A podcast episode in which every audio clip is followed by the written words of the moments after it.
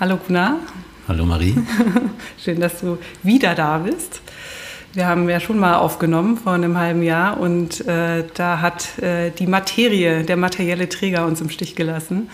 Und mein Computer hat ähm, die Aufnahme bis 38 Minuten aufgenommen und dann war nichts mehr da. Dabei haben wir fast drei Stunden gesprochen.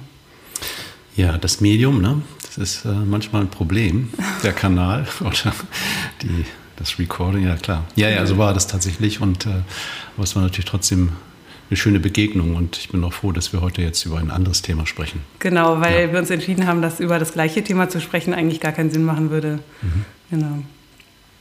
Ähm, Gunnar, würdest du dich vielleicht selbst mal ganz kurz vorstellen, also was du machst oder woran du gerade arbeitest?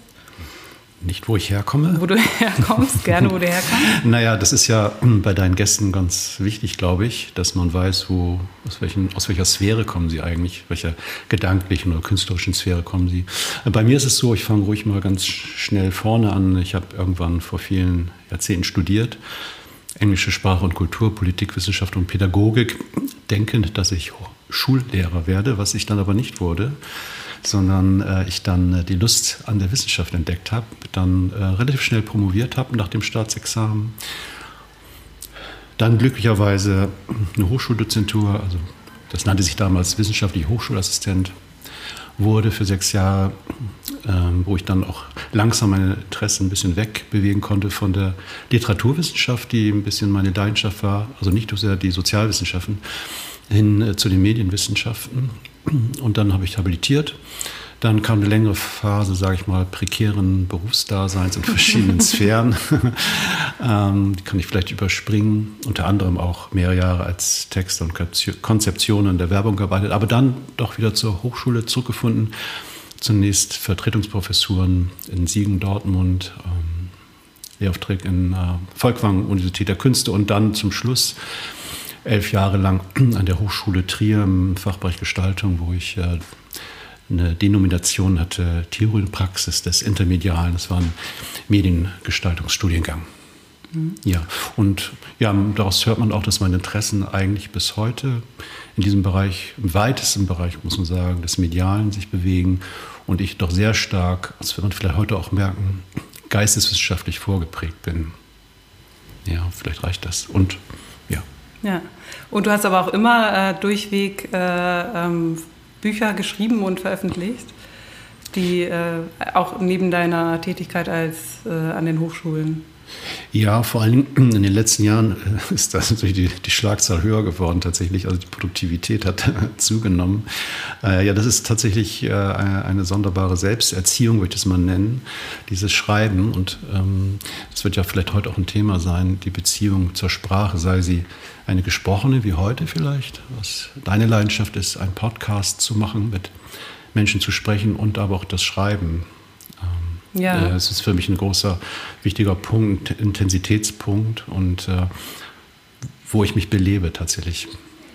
Ja, genau, da wollen wir mhm. ähm, heute drüber sprechen, weil du schreibst gerade an einem Buch, das kannst du vielleicht gleich mhm. ähm, äh, ein bisschen drauf eingehen, aber du hast auch gerade, also du schreibst ein Buch nach dem anderen, du hast gerade ein Buch veröffentlicht, Ästhetik des Oralen, rausgekommen bei, ähm, erinnere mich, im Morge. E Edition im Morde. Im Morde, genau, mhm. Edition im Morde. Kleiner Verlag, der aber, wenn sich jemand interessiert, über den Reimer Verlag vertrieben wird, also wenn ihr das sucht, liebe Zuhörer, dann auf, den, auf die Verlagsseite von Reimer. Oder die Krake Amazon, ne? Ja, genau. Oder was aber ich nicht empfehle, Amazon, da findet man es auch, aber das äh, ja. Ja, soll man ja nicht tun. Genau, das mhm. boykottieren mhm. wir ja. Mhm. Genau, also Ästhetik des Oralen und jetzt das Buch, an dem du jetzt gerade schreibst, hat auch mit Oralität insofern zu tun, weil es um Sprechen geht. Ähm, und Sprechen ist ja nun mal ein oraler Akt, und, äh, aber nicht nur um Sprechen, sondern auch um Schreiben und, äh, und um die Lust und den Schmerz beim Schreiben. Ne? Sprachlust, Sprachschmerz ist der Arbeitstitel. Darf ich erzählen, wie das zustande kam? Ja. ja, tatsächlich ähm, waren wir ja am, im Spätsommer, hattest du in meinem noch Manuskript gelesen, äh, Ästhetik des Oralen und warst von einigen Passagen ganz angetan. Und ähm, nach einer Zigarettenpause kamst du auf mich zu und meintest, ob ich nicht Lust hätte, etwas zu schreiben über Sprachlust. Ja, das wär, war sozusagen diese Kombination, das Sprechen und das Orale. Worauf ich dann einen Moment zögerte, weil ich mir darunter noch gar nichts vorstellen konnte, aber ich spontan dann nach einer kurzen Meditationspause sagte, dann müsste es aber auch um Sprachschmerz gehen. Genau, und das Buch handelt jetzt tatsächlich von Sprachlust und Sprachschmerz. Das ist der Arbeitstitel, vielleicht ist auch der Endtitel. Man wird sehen. Und ähm, ja, du bist auch schon gut fortgeschritten, würde ich sagen. Und ja, und es macht große Freude. Und das ist vielleicht auch ein Thema, vielleicht heute, dass in diesem Fall du, Marie, mir ein Wort gesagt hast. Und dieses Wort etwas ausgelöst hat. Ja? Ein Nachdenken darüber, was ist denn das Sprachlust? Und das ist in der Tat auch durchaus mit Problemen behaftet, auf das wir vielleicht zu sprechen kommen werden. Und noch größer die Sprachschmerz. Ja? Also, wenn immer ich jetzt mit wenigen Leuten nur äh, das erwähnt habe, dann ernte ich eigentlich immer ratlose Blicke zunächst. Zur Sprachlust oder zum Sprachschmerz? Oder zu, zu beidem, beiden? aber vor allen Dingen zu Sprachschmerz.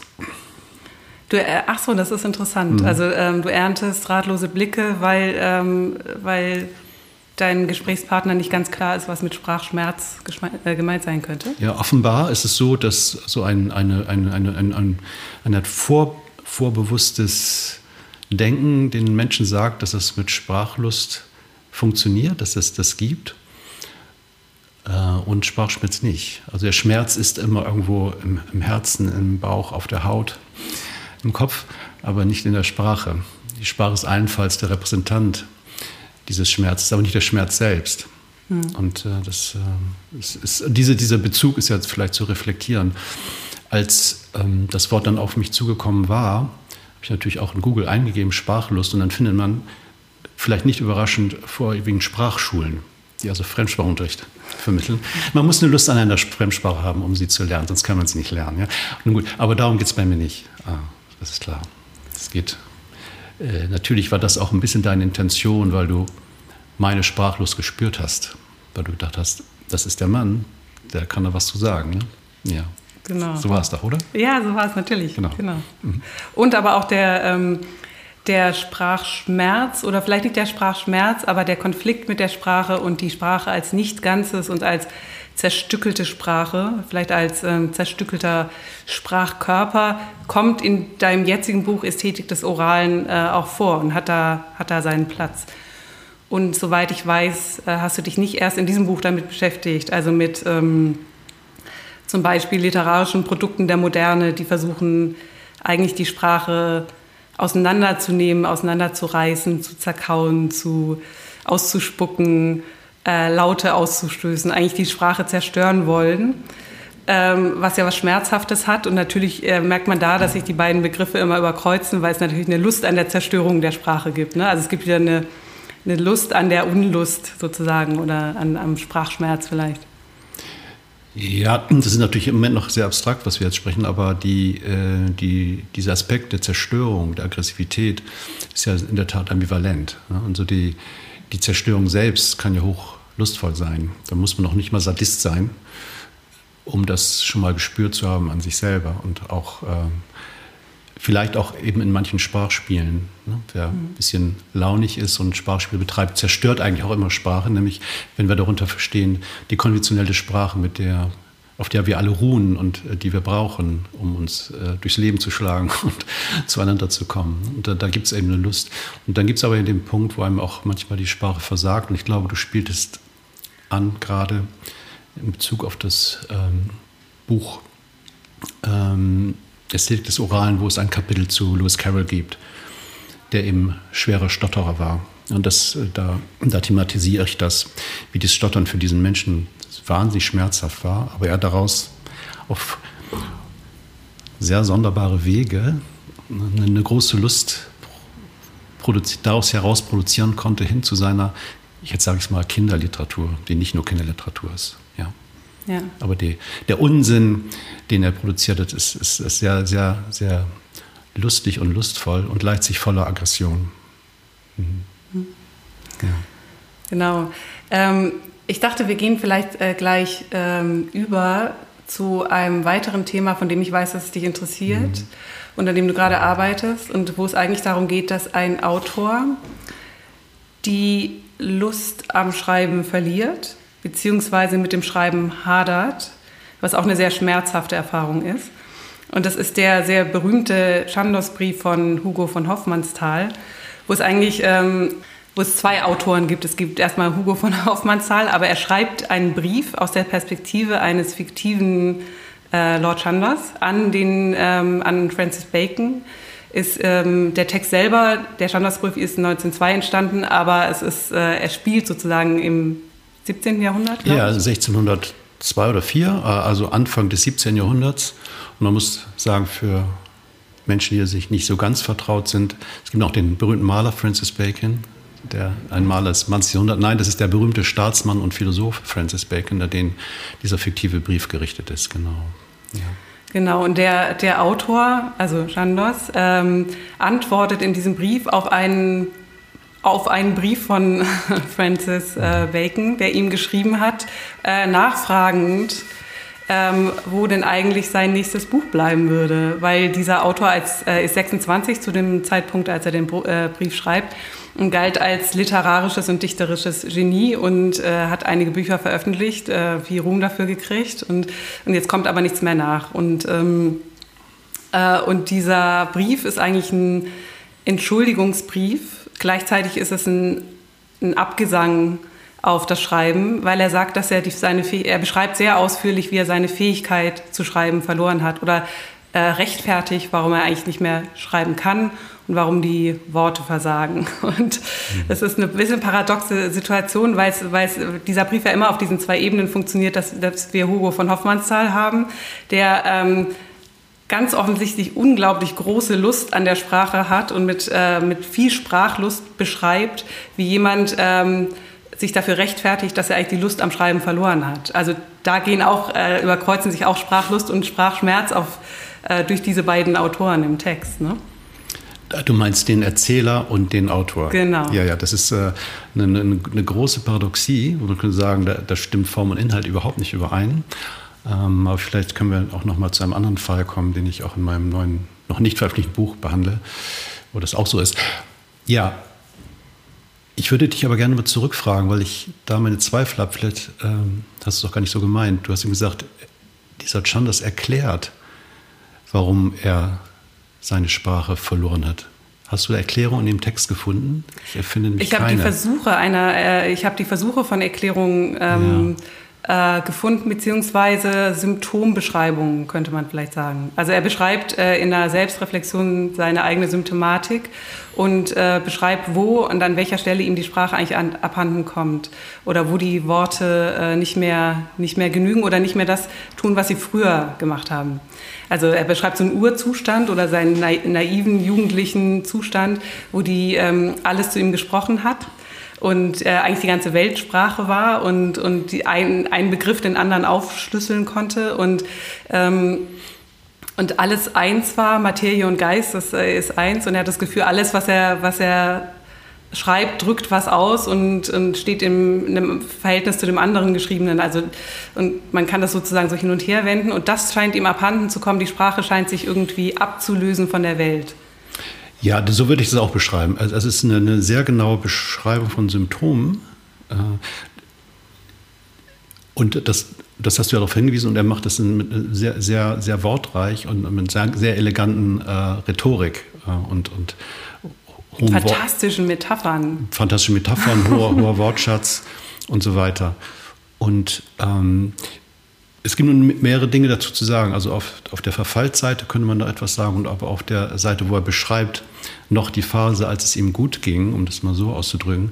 Das ist nämlich auch so, wie er das beschreibt. Man, man begegnet da in der Beschreibung einem Subjekt, also in der Selbstbeschreibung einem Subjekt, was voller Euphorie ist. Also ich würde fast sagen, da ist ein, ein Zug zum Manischen in, in dieser Beschreibung drin. Und es gibt einen Satz, der mich da interessiert hat, und da habe ich mich auch gewissermaßen mich wiedererkannt als Geisteswissenschaftler. Ich weiß nicht, ob dich erinnerst, da sagt er, ja, es gab den Plan, dass ich die alten Fabeln und Mythen aufschlüssele.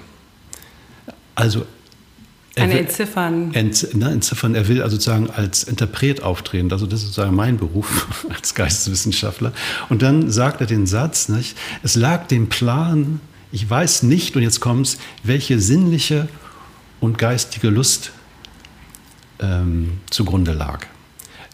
Das Deuten eine sinnliche Lust und eine geistige Lust. Das ist total rätselhaft und das, äh, darum kreist auch in meinem Buch. Wie kann man sich eigentlich diese Lust vorstellen? In diesem Fall am Verstehen von Sprache.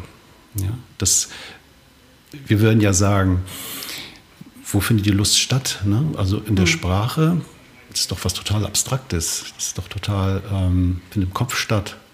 Gut, vielleicht im Mund, wenn ich spreche. Da habe ich so eine Selbstaffektion, kann ich da verführen. Und vielleicht auch, wenn ich sie höre, also wenn jemand gut vorträgt, kann ich da dran Lust empfinden. Aber die Sprache selbst, ne, wo, wo ist da die Lust? Aber das fand ich immer erstaunlich. Ich sagte, ja, dass er das auch fragt, welche sinnliche und welche geistige Lust dem zugrunde lag, das weiß er nicht, aber er sagt es. Da gibt es eine sinnliche und eine geistige Lust. Und das fand ich einen sehr bemerkenswerten Satz. Hm. Es gibt ja aber zwei Arten von Deuten. Ne? Also Deuten kann ja, also kann ja heißen, Deuten im Sinne der Auslegung, äh, im Sinne der Interpretation. Und dann gibt es ja eine andere Art des Deutens, nämlich des Zeigens. Und das Zeigen macht ja noch erstmal noch nicht sehr viel als ähm, einen Gegenstand zu isolieren von, äh, äh, vor einem anderen Hintergrund. Und da gehen, geht vielleicht, äh, gehen vielleicht das Sinnliche und das Geistige noch nicht so auseinander. Weil, äh, weil Sinn, das Sinnliche und das Geistige sozusagen, äh, der sinnliche Eindruck und die geistige Erfahrung sind eigentlich ähm, die gleiche Erfahrung. Und äh, also bei Deuten im Sinne von zeigen und bei Deuten im Sinne von interpretieren muss man natürlich irgendwie einen äh, weiteren Schritt machen und dann kommt man in den Bereich der Auslegung und vielleicht löst sich da der Sinn vom Sinnlichen ab. Wie gesagt, er gibt uns ja keinen Hinweis. Ne? Mhm. Ne? Er wirft das. Das ist meine sagen, Deutung. Eine Frage auf. Und ich würde in dem Fall sagen, äh, da er Fabeln und Mythen nennt, und bei den Mythen ist es ja klar, dass die dass, die dass das verschlüsselte Texte sind eigentlich nicht, weil sie auf Ursprüngen teilweise ruhen, die wir nicht mehr kennen und er auch nicht. Insofern geht es da, würde ich schon sagen, um, um diese zweite, zweite Weise des, nicht des, des Dahindeutens, sondern des Ausdeutens. Aber wenn ich sozusagen deine Spekulationen in eine andere Richtung bringen darf und ich von mir spreche, würde ich sagen, es gibt auch in dieser erstarrenden oder erstarrten Haltung, wenn man am Schreibtisch sitzt und über dem eigenen Text, der ja immer auch etwas Interpretierendes hat, sitzt, dass man auch in so eine, einen Zustand der, der Erregung, der Anspannung ähm, kommt. Ähm, man schwitzt anders tatsächlich. Also man ist tatsächlich auch, obwohl alles ruhig scheint, leiblich doch auch involviert. Mhm. Ähm, und, und selbst wenn ich das Wort Erregung sage, ist das nicht spezifisch und konkret zu machen von mir. Es ist aber sozusagen aus der Erfahrung mhm. doch feststellbar. Mhm. Und, und, und, dass man hinterher auch erschöpft ist und ähm, ähm, beglückt, erleichtert, äh, bereichert. Ja, und durch, ja. ja. das ist ganz rätselhaft. Und ja. so, so könnte ich das auch deuten. Also dieses involviert sein. Ja. Und wo geistig und, und leiblich nicht so richtig auseinanderzuhalten sind.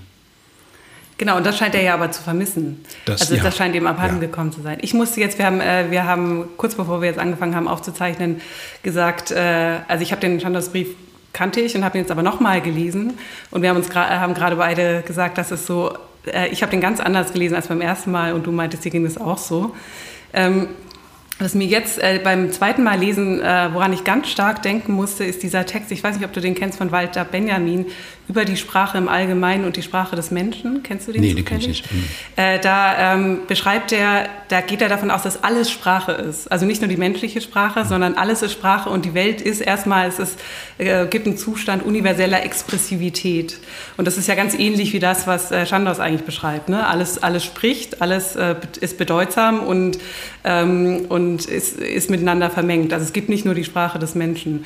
Und ähm, äh, Walter Benjamin in diesem Text unterscheidet eigentlich drei verschiedene Sprachen. Und zwar geht er und äh, unterscheidet er die göttliche Sprache, also das schöpferische Wort Gottes, von der menschlichen Sprache, weil er meint, dass die Sprache Gottes, dass, dass da eigentlich jedes Wort ein Name ist, was, äh, ein Name, der etwas hervorbringt. Also jedes Wort ist auch schöpfend. Und die äh, Sprache der Menschen ist, äh, ist, benennend. Und für Walter Benjamin ist das sozusagen die Sprache nach dem Sündenfall. Also es ist natürlich alles hoch aufgeladen, aber dass, äh, äh dass die menschliche Sprache eigentlich was ver verliert von ihrer schöpfenden Kraft. Und, ähm, und dann äh, und da, da muss ich jetzt an diesen Chandas-Brief, oder das habe ich darin so stark wiedererkannt, das geht für äh, Benjamin auch mit so einem Verlust einher, weil dann die Sprache eigentlich Geschwätz wird. Oder die, äh, die Sprache nach dem Sündenfall, die nur benennende Sprache, wird dann Rhetorik oder Urteil. Sie wird einfach Mittel zur Kommunikation und sie verliert was von dieser äh, schaffenden Kraft. Und ähm, äh, und irgendwie taugt sie dann nicht mehr so oder sie, sie, sie kann nicht mehr das gleiche Gefühl hervorheben. Natürlich kann äh, Walter Benjamin auch nur diesen Urzustand äh, nur erahnen. Er hat den ja nicht erlebt und natürlich schreibt er irgendwie äh, auch so ähm, stark metaphorisch, aber ähm, trotzdem unterscheidet er eben die, die äh, universelle, expressive, schöpferische Sprache von der Sprache des Urteils. Und da wird die Sprache ja eigentlich zum Gesetz. Das könnte man jetzt natürlich gleich mit der Psychoanalyse in Verbindung bringen. Vielleicht lassen wir das erstmal.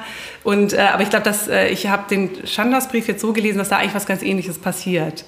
Also, dass er die an sich selber diesen Übergang bemerkt und dass ihm nicht mehr alles zu ihm spricht, sondern dass er eigentlich nur in der Sprache gefangen ist, als würde die die symbolische Ordnung oder als würde er verstehen in dem Moment, in der Selbstreflexion, in der Selbstbetrachtung, wo, er, wo er seine eigenen Symptome betrachtet, dass seine Sprache eigentlich die benennende Sprache geworden ist und diese schöpferische Kraft verloren hat. Ach ja, das habe ich da nicht rausgelesen. Auch so interessant. Mm, wo ich dir aber ganz und gar zustimme, ist, ähm, beim zweiten Lesen ist mir sehr deutlich geworden, dass die Krise eigentlich eine psychotische Krise ist. Also was du, was du sagst oder was du beschreibst, als dass die, die Dinge nicht mehr zu ihm sprechen, ne, so hast du es gesagt, ähm, das ist in der Tat bei ihm so, dass er den Kontakt verliert zur Welt. Das beschreibt er ja auch, äh, dass die Dinge fast leblos sind, auch Ne, er geht zwar mit seiner Familie und mit seinem, er beschreibt kurz, äh, dass er mit seiner Tochter redet, mit seinem Kind und dass er mit dem Pferd ausreitet, äh, um seine Länder anzuschauen, aber es ist, äh, das, er ist so ein Automat, der funktioniert. Und ich würde das als eine psychotische Krise tatsächlich beschreiben. Das wäre die Frage, was ist Ursache und ist Wirkung? Ne? Ja, das würde ich, jetzt, würde ich äh, jetzt gerne wissen wollen, ob du meinst, dass er aus der Psychose raustritt oder in die Psychose, Psychose eintritt, weil man kann es ja auch beide äh, in zwei Richtungen lesen. Also bei diesem Zustand, dass alles zu einem spricht, könnte man ja als psychotischen Zustand äh, beschreiben. Und äh, dann wäre es äh, vielleicht fast eine Krise, dass er seine Psychose verliert. Da müsste man aber spezifizieren, was meint jetzt zu einem sprechen. Ich glaube, es erstmal, was ich meinte damit, ist eigentlich das, was wir alle notwendigerweise tun und gar nicht merken. Dass wir nämlich, weil wir mit Sprache durchsetzt sind, wenn wir durch die Welt gehen, wir, die Dinge, die wir alle sehen, die, wir sind nicht wie Kinder und sagen, ach, das ist jetzt ein Auto, das ist eine Straßenbahn, das ist ein Stein, sondern das passiert automatisch. Wir sind, so, wir sind organisiert sprachlich, indem wir schauen, so würde ich das aus, ausdrücken. Und es ist nicht jetzt ein fantastisches Sprechen, diese Dinge, die jetzt plötzlich mehr Botschaften senden, sondern sie sind Namen, wenn du, wenn du das vorhin genannt hast. Nicht? Sie sind mal benannt worden. Und das misslingt ihm jetzt, äh, das ist alles leer. Und damit hat er aber auch Kontakt zur, zur, zur soll ich sagen, zur produktiven oder kreativen Sprache verloren. Das, da gibt es einen engen Zusammenhang. Zu Benjamin kann ich nicht so viel sagen, weil ich, nicht, weil ich den Text nicht kenne und ich weiß, nicht weiß, auf was er sich da bezieht und äh, was da originäre Benjaminsche Philosophie daran ist oder ob er nur was referiert. Soweit ich weiß, gibt es ja bei ihm diesen, diesen, dieser Idee einer, einer, eines mimetischen Ursprungs der Sprache. Ne? Also, dass die Sprache ursprünglich mal mimetisch war, also sich abnimmt gewissermaßen von, von den Weltdingen. Äh, aber hier würde ich sagen, ist das, äh, beschreibt der Chandos, und das ist eben das Paradox, er beschreibt es mit Sprache, dass, äh, dass er in einer leeren Welt lebt. ja, ja, also es spricht ja noch was zu ihm. Oder er ist ja noch, er ist ja noch ver, verzückt und versucht eben Verzückungszustände zu beschreiben, aber die erreichen ihn eigentlich nur noch über Bilder. Also er sieht nur noch einzelne Details oder ähm, Situationen, die ihn stark affizieren, aber die sind eigentlich in Sprache nicht mehr zu übersetzen. Ja, das ist genau äh, richtig. Ähm, und das, wenn ich noch ganz ja. kurz nachsetzen darf, äh, in dem Walter, äh, äh, Walter Benjamin-Text gibt es eben auch noch eine dritte Sprache und das ist die stumme Sprache der Dinge. Und äh, diesen letzten Zustand, den Chandos dann in diesem Brief beschreibt, den würde ich, äh, würd ich in, diesen, in diese Sphäre einordnen, dass eigentlich schon noch alles zu ihm spricht. Aber die Dinge, die Dinge sprechen auch, aber sie sprechen eben nicht, äh, sie sprechen mit stummen Worten. Und das ist eigentlich der Moment, wo er seine, äh, die Fähigkeit verliert, zu schreiben. aber nicht mehr zu hören. Ne? Also er kann noch was aufnehmen, aber er kann es nicht mehr in menschliche Sprache übersetzen. Ich muss jetzt aber das, was du gerade gesagt hast, auch wiederum deuten. Ich, denn ich glaube, dass indem du das als Sprache benennst, dass du eine Deutung vornimmst. Du, du legst sozusagen eine Metapher auf das, was du gelesen hast, um das für dich selber zu verstehen. Ich würde es nicht so verstehen. Ich würde sagen, er erlebt die Dinge. In der Tat, und das sind ganz, das habe ich auch beim zweiten Lesen erst wirklich wahrgenommen, wo er dann zu seinem Briefpartner Francis äh, Bacon schreibt, ja, du musst jetzt nicht denken, dass ich hier nur depressiv bin und äh, Trübsal blase. Nein, nein, ich habe auch Freude. Und dann benennt er, eine ganze Reihe von Details, in die er sich sozusagen versenkt, die tatsächlich zu ihm strahlen, würde ich eher sagen, an denen er erlebt. Und zwar, er nennt das, ich weiß nicht genau, welches Wort er benutzt, ob er Freude oder Lust sagt oder Wonne, das weiß ich nicht mehr genau, aber er tituliert das sehr positiv. Und ich würde das sagen, das kenne ich sozusagen aus meinen frühen Studien zur Psychose, das ist psychotisch. Also das sind hochpartikulare Detailwahrnehmungen, die hochverdichtete Atmosphären haben. Und in der Tat weiß man aber nicht, was, was diese Atmosphären bedeuten. Und deswegen würde ich das nicht als Sprache bezeichnen. Ich habe da auf Benjamin verwiesen, ne? dass ja, er sagt, ja. alles, alles ist Sprache und es gibt auch eine Sprache der Dinge und die, äh, die sprechen in stummen Worten.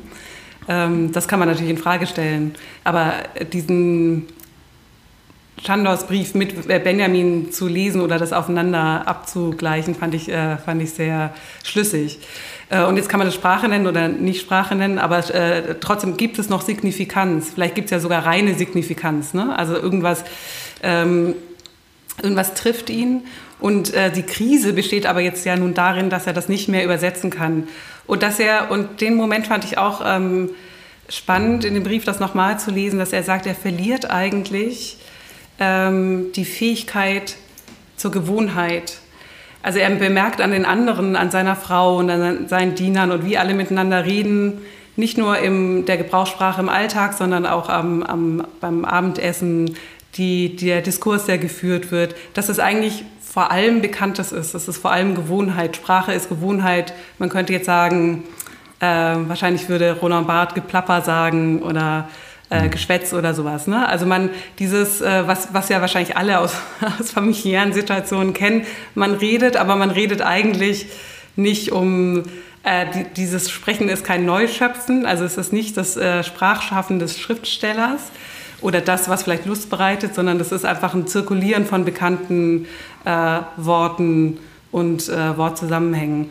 Und er nennt, äh, er, das Tolle ist dann wiederum, dass er eine äh, wunderbare Metapher dafür findet, äh, dass er das, äh, also anhand dieser, mit der Gewohnheit verliert er eigentlich auch die Fähigkeit zu schreiben und sagt, dass ihm die Worte im Mund zerfallen wie modrige Pilze. Mhm. Ähm, ja. Das ist ja sowieso so toll an diesem Brief, ne? Also, dass diese, diese Metaphern darin, das sind ja, also über das Bild schafft, äh, also eine Metapher ist ja ein starkes Bild, schafft der Hoffmannsthal es irgendwie äh, diesen diesen Zustand, der ja eigentlich was Unbeschreibbares zum Inhalt hat, mit ganz tollen Bildern zu umschreiben, sodass man, äh, dass man, dass er einem was sagt. Mhm. Es gibt ja die These, dass äh, in dieser Text, und ich habe da ein bisschen meine Zweifel, ob das stimmt, aber das so jetzt, glaube ich, äh, doch sehr tradiert wiedergeben, ein Ausdruck einer modernen, einer generell modernen Sprachkrise ist. Also wir sind im Jahr 1902 ne, publiziert, mhm. also es ist nur noch wenige Jahre, bis die, bis die literarische Avantgarde dann wirklich richtig beginnt und die ja dann auch aufräumt, gewissermaßen mit diesem, mit diesem Alltagssprech äh, und äh, demontiert, dekonstruiert und so weiter, was für Begriffe man da finden kann. Ähm, aber diese Kluft zwischen dem Inhalt und dieser ähm, glänzenden sprachlichen Oberfläche, man so will, die, die, die gibt es noch in einem anderen Text. Darf ich da kurz was sagen? Wir können darauf gleich zurückkommen, weil ich glaube auch, dass ein Stichwort Roland Barth dann nochmal wichtig ist. Ähm, ich hatte hm, jetzt kürzlich in den letzten Wochen nochmal den Dr. Faustus von Thomas Mann gelesen. Und das ist ja ein Roman, der über das 20. Jahrhundert bis 1944 erzählt wird, äh, und zwar alle möglichen äh, Krisen, Schrecklichkeiten, zwei Weltkriege, ähm, das, was er auch in, gesellschaftlich beschreibt, Vereinsamung, Drogensucht, Krankheit, Qual, Selbstmord, ähm, Mord, Im Zentrum steht eine, ein Künstler, Adrian Leverkühn, äh, der einen Pakt mit dem Teufel eingegangen ist, der äh, unter furchtbaren Schmerzen leidet zwischendurch, Migräne, äh, Bauchschmerzen mm, und ähm, am Ende dann auch stirbt. Und es gibt diese berühmte äh, Szene, wo er Teufel, den Teufel trifft. Und der Teufel beschreibt ihm dann die Hölle. Und die Hölle, das ist der Ort, wo er landen wird nach 24 Jahren, wo die Sprache nicht mehr existiert, wo gar nichts mehr existiert, wo man auch nichts mehr sagen kann. Und genau das, was, wir, was du eben äh, sehr schön äh, zu Hoffmannstage macht Thomas Mann eben auch, ähm, ich weiß nicht, über 800, etwas mehr als 800 Seiten, beschreibt nur Schreckliches, aber in einer tollsten Sprache. Ja? Also das 20. Jahrhundert als die Hölle mit der, auch mit der Sprachkrise wird mit einer wahnsinnig reichen Sprache umhüllt, umdeckt. Also wie ein Protest, wie ein Demento, Demento ein Dementi, sagt man, äh, ja, dieser, dieser, dieser, dieser Erfahrung. Und das ist, finde ich, im Kleinen, in diesem kleinen Brief von Hoffmannsthal vorgemalt. Das ist, das ist, und das ist vielleicht das, könnte man sagen, fast schon kitschige, ähm, dass man sagt, ja, das, die Kunst kann es doch die, die kann doch was behaupten, was die Wirklichkeit scheinbar uns ständig verweigert. Finde ich super. Ja. Es gibt ja dann Leute, also dann ja auch Literaturen wie, wie was ich, die absurde Literatur oder Beckett, die das ja anders versuchen, die dann ja auch die Sprache dann selbst reduzieren, verarmen ne? bis, bis genau. zur, bis zur äh, absoluten Kargheit. Ja. Und trotzdem ja. bleibt es noch artistisch. Also auch da, selbst bei Beckett ist es, ist es ja immer noch ähm, ja. so. Ich würde ganz gerne noch ganz kurz noch mal zu dieser Gewohnheit zurück. Gerne, ja. Also weil sich äh, ähm, da weil die Gewohnheit ähm, bei ähm, Hoffmannsthal im, äh, oder von Chandos beschrieben wird, eben mit, diesen, mit dieser Metapher, dass die Pilze im Mund zerfallen. Also die, die Worte zerfallen im Mund wie muttrige Pilze. Und das Gefühl, das sich da einstellt, ist Ekel. Und äh, Ekel an der Sprache. Ne? Also da haben wir den Sprachschmerz. Ähm, oder das könnte man in das, groß, das große Feld des Sprachschmerzes äh, einordnen. Und, ähm, und weil ich kurz äh, Richtung Roland Barth gewiesen habe und du gesagt hast, das wird noch wichtig werden, das glaube ich auch heute, äh, dass, dass er natürlich ein wichtiger Autor ist mit dem Buch Die Lust am Text da geht es ja sehr viel um Lust und Wollust an der Sprache, im Schreiben und im Lesen. Und ähm, Roland Barth schreibt auch über Stereotype, was ja die Gewohnheit ist. Ne? Und da gibt es diese, äh, gibt's eine Stelle, wo er sagt, dass äh, wenn man, also Stereotype zu verwenden und wenn man schon weiß, welches Wort nach dem nächsten kommen wird, was man ja hat in Sprich, äh, sprichwörtlichen äh, Formulierungen oder wenn man ähm, also man kennt es selber vom Sprechen und erkennt es aber auch in der Sprache der anderen, dass, dass eigentlich äh, ganze Sätze zirkulieren, die in, in dieser ganzen, als Sätze sozusagen schon im Umlauf sind, ne? die nicht in dem Moment geschaffen werden. Und äh, das produziert in ähm, oder provoziert in Roland Barthes eben auch Ekel. Also sie verwenden eigentlich das gleiche Wort. Ne? Also dass Stereotype und Gewohnheiten äh, Ekel erzeugen. Und das ist doch jetzt spannend. Also jetzt sind wir genau beim Sprachschmerz. Warum erzeugen erzeugt dieses ein Wort zieht das andere nach sich. Mhm. Die Gewohnheit, warum ist das eine ekelhafte Erfahrung? Was würdest du sagen? Letztlich weiß ich es natürlich nicht. Äh, ich kann jetzt auch nur äh, vielleicht nur das paraphrasieren, was du äh, oder Roland Barth dann gesagt hat. Also dieses, du musst, um diesen Ekel zu spüren, ja schon gewissermaßen gepolt sein. Nämlich darauf hin, äh, dass du in der Lage bist zu denken, das, was du ganz am Anfang sagst, dass die Sprache doch vielleicht explodieren kann im Sinne einer, einer Neuschöpfung, ja, so wie der Urknall, der liebe Gott uns beschert hat, dass es da Momente gibt, auch, auch wenn es nur in, in, in, mikrologischen Dosen manchmal nur ist, aber das ist, dass das geht. Ne, sonst könnte man das nicht, nicht, könnte man sich nicht ekeln. Und diese Sehnsucht danach, die kenne ich, und äh, dass auch das manchmal das daran verzweifeln, also die Gewissheit, dass es das gibt und das Scheitern daran äh, auch beides. Ne? Und da, da, liegt auch die Lust und der, äh, der Ekel auch vor, vor, dem eigenen Sprechen oder eigenen mhm. Schreiben ist es eigentlich mehr. Ich glaube schon, dass ähm, auch wenn ich kurz mich selbst reflektiv betrachte, mein Sprechen eher konventionell ist, wo ich, wohingegen ich im Schreiben versuche doch schon einen Stilwillen zu produzieren. Das ist, mhm. glaube ich, im Sprechen schwieriger. Und hier kann man, glaube ich, von Roland Barth gleich zu ja. Thomas Mann wieder zurück, weil ähm, Roland Barth, äh, glaube ich, sagen würde, dass die Sprache ist ja, das sagt natürlich nicht nur er, das sagt die Psychoanalyse auch, aber die Sprache ist ja die Sprache der anderen erstmal. Ne? Das ist die Sprache, die wir erst erlernen. Die Sprache ist schon vor uns da und wir erlernen sie und damit ist sie ja schon vorbesetzt. Und existiert somit sozusagen in schon gesprochener Sprache, also in Gewohnheit, also in Stereotypen. Und äh, wenn man jetzt damit arbeitet, dann wäre das, glaube ich, für Roland Barth ähm, äh, dann, können, äh, dann das kann man sehr elaboriert und eloquent machen, also mit der Sprache der anderen, mit vorgefundenen Phrasen zu arbeiten. Dann wäre das aber auch Geplapper und äh, eigentlich langweilig, weil Gewohnheit. Ähm, und die das kann allerdings lusterzeugend sein, aber Lust wahrscheinlich im Sinne von Lust innerhalb des Lustprinzips, also eine entspannende Lust sozusagen. Aber es äh, erzeugt äh, nicht das, was in der deutschen Übersetzung von Roland Barths äh, Lust am Text Wollust heißt. Im Französischen, äh, Französischen wäre es die Jouissance. Genau, ähm, da steht Jouissance, richtig. Genau, also es erzeugt nicht die Jouissance an der Sprache. Und was erzeugt die? Und dazu sagt er, muss man das Gewohnte, äh, Gewohnte fallen lassen. Und das ist natürlich, äh, das ist immer ein Bruch. Ne? Also man muss mit aus dieser Sprache, die einem erstmal als Sprache der anderen in sich selbst begegnet und die man auch als solche erstmal annehmen muss, die muss man wieder fallen lassen, um dann wieder schöpferisch was Neues äh, hervorbringen zu können. Und das kann dann Erregung oder Jouissance erzeugen. Und ähm, das ist ja was, was äh, äh, Thomas Mann sehr stark macht ne? und auch im Dr. Faust das sehr stark macht. Ich weiß das, weil, weil wir da schon drüber gesprochen ha haben, dass dich das sehr interessiert, wie ähm, Thomas Mann ganz ähm, äh, dich interessiert ein besonderer Moment an diesem Schreiben von Thomas Mann, nämlich eigentlich, wie er mit Worten umgeht und wie er neue Worte schafft aus der Sprache, der mhm. Stereotypensprache der anderen. Ne?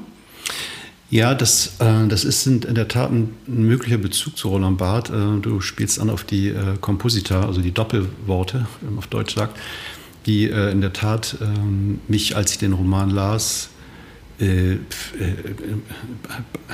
wirklich erstaunt haben, kann ich schon sagen. Und jetzt habe ich da auch einen kleinen Text dazu geschrieben und ich habe den Roman jetzt nicht nochmal ganz gelesen. Mir ist irgendwann aufgefallen, dass er da sehr, sehr, sehr erfindungsreich ist, wie er zwei gewöhnliche Wörter nimmt, zusammenfügt und dann plötzlich so einen, einen, einen kleinen Funken schlägt, äh, der wirklich dann aus dem Satz herausspringt für mich. Und man, man kann es tatsächlich äh, sehen, äh, wenn man den, den Roman aufschlägt und einfach nur so über die Seite scannt, dass die einen angucken. Man muss es gar nicht lesen, man findet sie.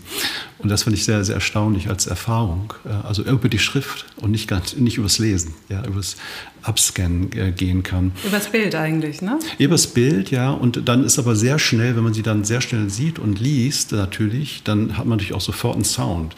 Und die, die, die ungewöhnliche Kopplung, äh, ist dann schon auch eine Form von, von Klang einerseits, aber andererseits und das kann man kaum unterscheiden, äh, werde ich auch äh, sagen, ich würde es nochmal mikrologisch nennen, einem mikrologischen Sinn bestürmt, unabhängig von dem Satzumgebung, von der Satzumgebung, die da auch mhm. äh, da ist.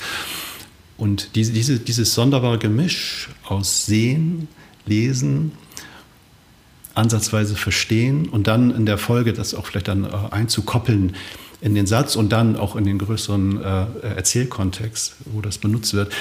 Äh, also da, da, da weitet sich so eine Welle aus. Ne? Das äh, ist ganz interessant, wie so ein, so ein Zentralpunkt. Das ist fast, ja, wenn du zu mir sagst, Sprachlust, ja, äh, du wirfst diesen, diesen Stein in, in, in, mich hinein und ich produziere die Welle. Ne? So ist es da eigentlich auch mit diesen Wörtern äh, gewesen.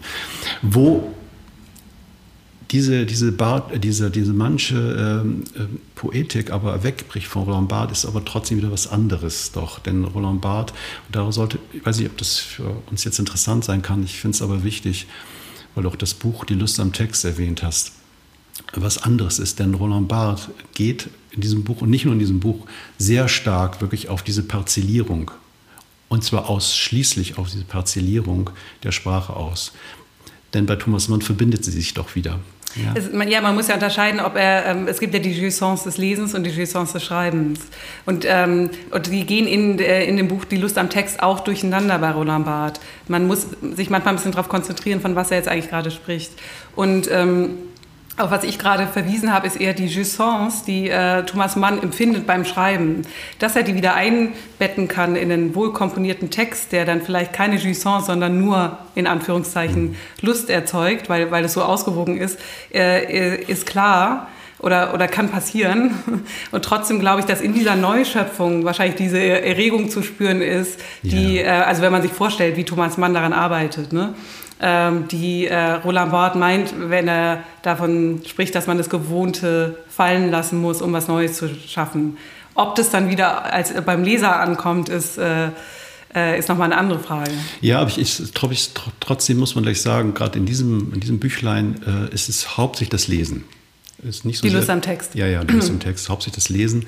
Und ähm, er gibt leider, muss ich sagen, nur sehr wenige Beispiele, äh, was er damit eigentlich meint. Äh, und ich habe mich gerade kürzlich nochmal wieder mit, mit ihm befasst und auch sozusagen die, durch die 70er Jahre in mehreren Texten auch das nachverfolgt. Und ähm, das ist tatsächlich, würde ich sagen, eine Obsession in, in dem Jahrzehnt, also kurz so bis er dann stirbt. Und ich, vielleicht gehen wir auch nochmal auf sein letztes Buch ein, weil da etwas passiert, das, was ich jetzt erst gemerkt habe. Äh, nämlich, dass er fast obsessiv, auch in Interviews, sagt, ja, man muss, man muss nicht nur die Sprache auseinandernehmen, man muss den Code auseinandernehmen. Also er, er will wirklich ran an die Grundlagen der Sprache und sie zerstören. Und äh, ich, es ist mir aufgefallen beim Lesen von Die Lust am Text, der 74 erschienen ist, dass er sehr viele Wörter benutzt, die dieses Zerbrechen benutzen. Aufbrechen, Abbrechen, Fading, Stechen, äh, Riss. Äh, gibt noch mehrere, die ich jetzt nicht alle im, im Kopf habe. Also ist eine hohe Destruktivität da am Werk. Und ähm, das findet man schon auch früher in anderen Texten. Und in einem Interview sagt er das eben auch. Äh, er sagt, ja, also darum geht es heutzutage. Und das geht nicht mehr nur um Stereotype, sondern es ist, das ist eine anarchistische Revolution. Wir müssen die Sprache auflösen. Und ganz so Nimmst du ihm das ab? Das ist ja genau der Punkt. Ne? Ähm, ist das eine, eine, eine Attitüde? Ist das eine Attitüde? ja. Das frage ich mich, die, die epochal gebunden ist. Und ich möchte was zu sagen. Äh, diese, diese Lust am Text, dieser Text, die Lust am Text, finde ich, ist eine Propagandaschrift mittlerweile. Äh, weil, weil er, er sagt eigentlich in jedem Aphorismus immer wieder das Gleiche und wendet das nochmal und wendet das nochmal. Und deswegen ist es ganz interessant, der letzte Text von ihm über die Fotografie. Aber ganz kurz, bevor ja. wir dahin gehen, würde ich, äh, da, ja. das muss ich natürlich jetzt, äh, wenn du sagst, ja. dass das eine Propaganda ja. musst du mir die Chance Das soll, war eine gezielte Provokation. zu antworten. Ich finde nicht, dass er immer das Gleiche sagt. Ich finde, er mhm. widerspricht sich sehr oft in dem Text. Auch, auch. Und, ja. äh, und ich glaube, man kann auch hier wieder, und das ist, äh, das ist, das ist alles so in sich gewickelt, weil äh, was ich gerade beschrieben habe, mit dass es die äh, Erregung von Thomas Mann oder Jouissance gibt zu schreiben und dann gibt es natürlich den Text, das gibt es natürlich bei diesem Buch auch. Und das heißt, man kann die Lust am Text so lesen, dass man, dass man es auf der inhaltlichen Ebene liest und dann aber kann man es auch noch auf einer anderen ähm, Ebene lesen, wo man vielleicht dem Autor bei der Durchführung dessen äh, zugucken kann, wie er sich die ganze Zeit daran an, ähm, reibt und sich selbst aufstachelt, diesen Text zu schreiben. Und ich habe das Gefühl, die, die, äh, die wahre Jouissance findet bei ihm eigentlich in dem Moment des Schreibens statt. Und am Ende haben wir eben nur dieses Produkt, dieses Buch. Und ähm, vielleicht entsteht dadurch der Eindruck für dich, dass es eine Propagandaschrift ist, weil es natürlich dann doch wieder ein gebundenes Buch mit dem Autor, dessen Name auf dem Umschlag steht, ähm, äh, ist also ein Produkt, das, äh, das ein gewisses Thema hat, äh, das es immer wieder mit verschiedenen äh, Wörtern benennt. Und, äh, und trotzdem glaube ich, dass da ähm, auf einer anderen Ebene genau das drinsteckt, was er, was er eigentlich in den Texten inhaltlich nicht wirklich fassen kann. Also nicht zu fassen kriegt und aber auch zugibt, dass er es nicht zu fassen kriegt. Und da würde ich sagen, kann es eigentlich keine Propagandaschrift sein, weil, äh, weil er ja ständig wiederholt, ich kann dieses, ich kann das eigentlich nicht lösen. Ich bin hier an einem Thema dran, dass sich, äh, dass sich sozusagen per Definition äh, der klaren Niederschrift verweigert. Also er führt uns eigentlich eher was vor, würde ich sagen. Das versucht er, und ich, ich, ich finde andere Texte, wo ihm das gelingt, aber hier nicht deswegen bleibe ich bei meiner Provokation. Äh, es gibt diesen einen, also eine Stelle, man könnte jetzt viele Stellen aufführen, aber diese eine Stelle, wo er sich wiederum auf Julia Kristeva bezieht. Die hat zeitgleich auch dieses berühmte Buch Die Revolution der poetischen Sprache geschrieben und veröffentlicht hat, ähm, äh, glaube ich, im Jahr danach erst, glaube ich, 73, sie 74, so rum war es, glaube ich, genau. Aber ist nicht so wichtig, aber die kannten sich ja. Und da bezieht er sich auf Christeva und sagt, naja, die Christeva definiert Ideologie, und das ist ja sein großer Feind. Man kann sagen, Ideologie ist die große Stereotypie. Die Ideologie äh, entsteht, wenn eine Aussage kompo kompositionell gefasst ist. Also eine Einheit entsteht. Und kannst du sagen, ja, er, er operiert mit Widersprüchen, er arbeitet gegen diese Komposition an. Ne? Er macht aber diesen sehr wie ich finde, problematischen Satz, sagt er, wenn Ideologie also diese kompositionell gefasste Aussage ist, dann ist jede kompositionell gefasste Aussage auch vielleicht Ideologie. Und, äh, und deswegen meine ich eine Propagandaschrift, dann ist auch sein Schreiben Ideologie. Er kommt da nicht raus. Ja? Ähm, man muss aber sagen, das ist ja ernst zu nehmen, äh, über die ganzen 70er Jahre bis, bis zu seinem letzten Buch, ähm, Die helle Kammer. Er will und sucht Stellen, sowohl in, in Schrift als auch in, in, Bildern, die Stellen, die nicht sozusagen semiologisch ausdeutbar sind. Er sagt, da gibt es immer etwas, äh, was ist nicht, das ist nicht, äh, das ist nicht, das geht nicht in Sinn auf. Das bleibt sinnlos. Und er behauptet dann, und da findet die Lust statt. Das ist aber ständig eine Behauptung, da frage ich, kann man das verstehen? Ich kann das ansatzweise verstehen mit meinem Beispiel von Thomas Mann. Ich kann da was sehr gut mit anfangen. Aber was er will, ist, und das ist eben das, was du vorhin andeutest, ist es nie eine Attitüde. Er politisiert das teilweise äh, ne, bis zu so einem revolutionären Pathos hin. Und äh, dann gibt es ähm, diese, diese sehr berühmte Vorlesung, 77 äh, ist das, am, am, am Collège de France, wo er sagt, die Sprache ist faschistisch. Warum ist sie faschistisch? Weil sie uns zwingt zum Aussagen. Und dann, und dann sagt er mit, mit Bezug auf Lacan, ja, äh, oder nee, er sagt vorher noch, naja, das, das ist ja, das ist, äh, wie ist die Formulierung, ich müsste es nachgucken, aber wo er sagt, äh, wir kriegen die Freiheit nicht. Die Fantasie zu haben, dass es die wirkliche Freiheit jenseits der Sprache gibt, ist so abgründig romantisch. Ich würde sagen, wir haben nur Freiheit, weil wir Sprache haben. Ja? Aber das, lass es mal so stehen. Und, aber dann sagt er, ja, leider, leider geht das ja nicht. Das, das Unmögliche nennt das dann der Lacan. Ne? Und, und, dann knickt er so depressiv ein fast ne? und, und, und ist so geschlagen. Und er sagt, also über mehrere Jahre versucht er, diese, diese Lust zu behaupten. Und ganz zum Schluss in ähm, die helle Kammer macht das Gleiche, nur mit Bildern. Und da finde ich, ist ein ganz toller Text. Das ist keine Propagandaschrift. Nur da geht es plötzlich nicht mehr um Lust, da geht es um Schmerz. Wie geht es um Schmerz? Das muss man sich vorstellen. Ich habe es gerade vor ein paar Tagen nochmal nachgelesen. Es, an zwei Stellen taucht Jouissance auf. An nur zwei Stellen. Und nur ganz en passant. Und an einer Stelle sogar kritisch. Ja, aber Jouissance ist ja die Mischung von Lust und Schmerz. Ich wusste, dass du das sagst. ich wusste genau, dass du sagst. Es stimmt auch. Und trotzdem ist es was anderes, weil der Schmerz vorher keine Rolle gespielt hat. Es ist eine Differenz. Also in, in, ne? der, äh, in die Lust am Text spielt der Schmerz in der Jouissance auf jeden Fall eine Rolle. Also die, die, die Erregung, die äh, beinahe schon schmerzhaft ist, die keine Lust ist. Und deswegen grenzt er ja die äh, Jouissance, auch, Jouissance auch beständig von der Lust ab. Von der Pläsier. Und ich würde dir äh, zustimmen, dass, er, dass man sagen kann, dass er anti-ideologisch ist in dem Sinne, dass... Ähm, Rhetorik und Geplapper und Stereotypie für ihn vielleicht Ideologie sind. Ne? Äh, und dagegen wendet er sich stark in, was nicht mal, er wendet sich nicht mal dagegen.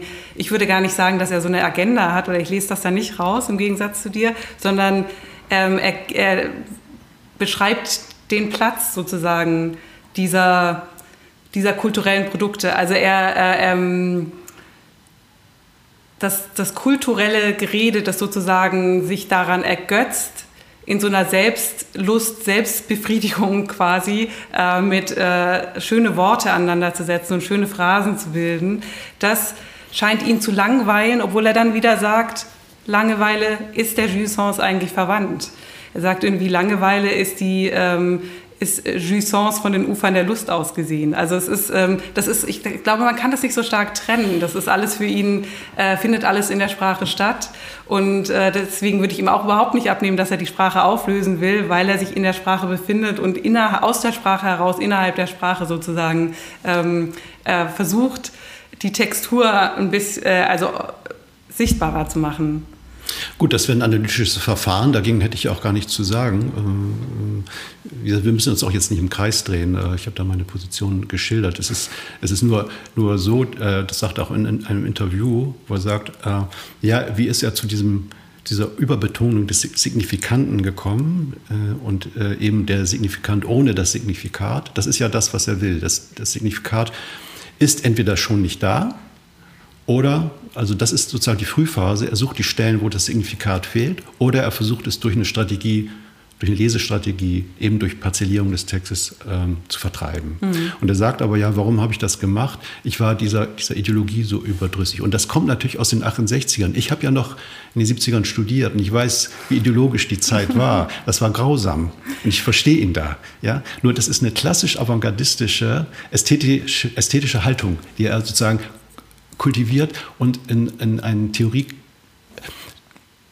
in einen Theoriediskurs gießt. Aber ich würde kurz ja. nachfragen wollen, er spricht meiner Meinung nach nicht vom Signifikat, sondern von Signifikanz. Und ich würde jetzt einfach sagen, dass das was anderes ist. Also, dass er sagt, Signifikanz ist das die Stelle, wo Sinn entsteht, aber durch die Sinne. Also sinnliche, durch die sinnliche Wahrnehmung Sinn entsteht. Und Signifikanz ist dann sozusagen nicht das vom Signifikat bereinigt, der vom Signifikat bereinigte Signifikant, sondern ist sozusagen die Erfahrung, dass etwas signifikant ist. Also die, die Erfahrung der Signifikanz. Und da sind wir, glaube ich, wieder sehr nah bei dem Chandos-Brief. Ja. Genau, da gibt es eben das, darauf hatten wir vorhin angespielt, diese Stellen, wo sich der Chandos und diese Details vertiefen. Das ist eigentlich die, total ähnlich zu dem, was er dann später Punktum nennt. Mhm. Also dieses plötzliche Getroffenwerden von etwas, in dem Fall bei Barth in einer Fotografie und da bei Chandos ist es eben ein, ein Gegenstand in der Umwelt. Und äh, in der Tat könnte man auch bei Barth sagen, das ist eigentlich egal, ob es ein Bild oder ein ein Wirklichkeitsaspekt ist, äh, in den ich äh, sozusagen mich mystisch einversenke. Das ist, das ist, ist, ist schon sicherlich mystisch auf eine Art für den Moment, wo man das nicht mehr genau sagen, was, was bedeutet mir das. Es gibt aber tatsächlich Texte, die ich jetzt aber nicht aufrufen kann, wo er wirklich das Signifikat benennt als mhm. das, was der Feind ist. Mhm. Tatsächlich. Ja. Das kann ich finden. Also Genau, aber dass die Frage, äh, gut, äh, ich weiß nicht, ob ich vorhin, weil ich natürlich, äh, wenn man mhm. signifikant und Signifikat so oft hintereinander sagt, dann fängt man an, die zu verwechseln. Deswegen weiß ich nicht mehr, nicht mehr was ich gerade gesagt habe. Mhm. Aber ich meine, dass er nicht, ähm, vom Signifikat, nicht den Signifikanten emanzipieren will, sondern die Signifikanz. Jetzt werden wir ein bisschen äh, korinthenkackerisch. Ja, genau, das sollten wir nicht machen, ähm, naja.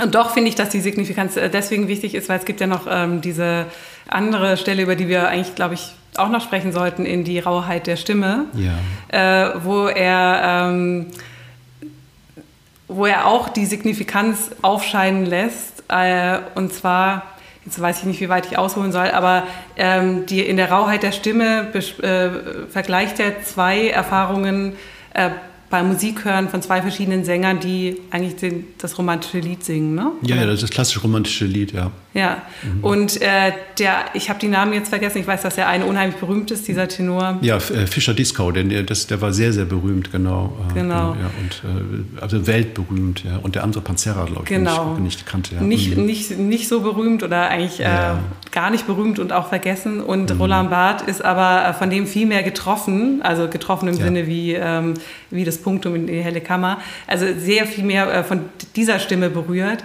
obwohl ähm, äh, oder gerade weil diese Stimme nicht so ausgebildet ist. Und äh, hier haben wir wieder dieses Spiel mit dem, mit, mit dem kulturellen und vielleicht der Rhetorik der Musik oder dem Vorzeigen des Könnens, weil er von dem äh, von der sozusagen ausgebildeten Stimme, die gelernt hat, ähm, äh, die sozusagen den köstlichen Gesang in Perfektion gel äh, gelernt hat, davon ist er eigentlich gelangweilt, fast schon abgestoßen. Es gibt diese tolle Stelle, wo er sagt, mhm. dass die Musikpädagogik einem erzählen will, dass, äh, dass es, äh, das Gesang was mit Atmung zu tun hätte und dass man äh, vor allem, dass der Gesang aus der Lunge kommt.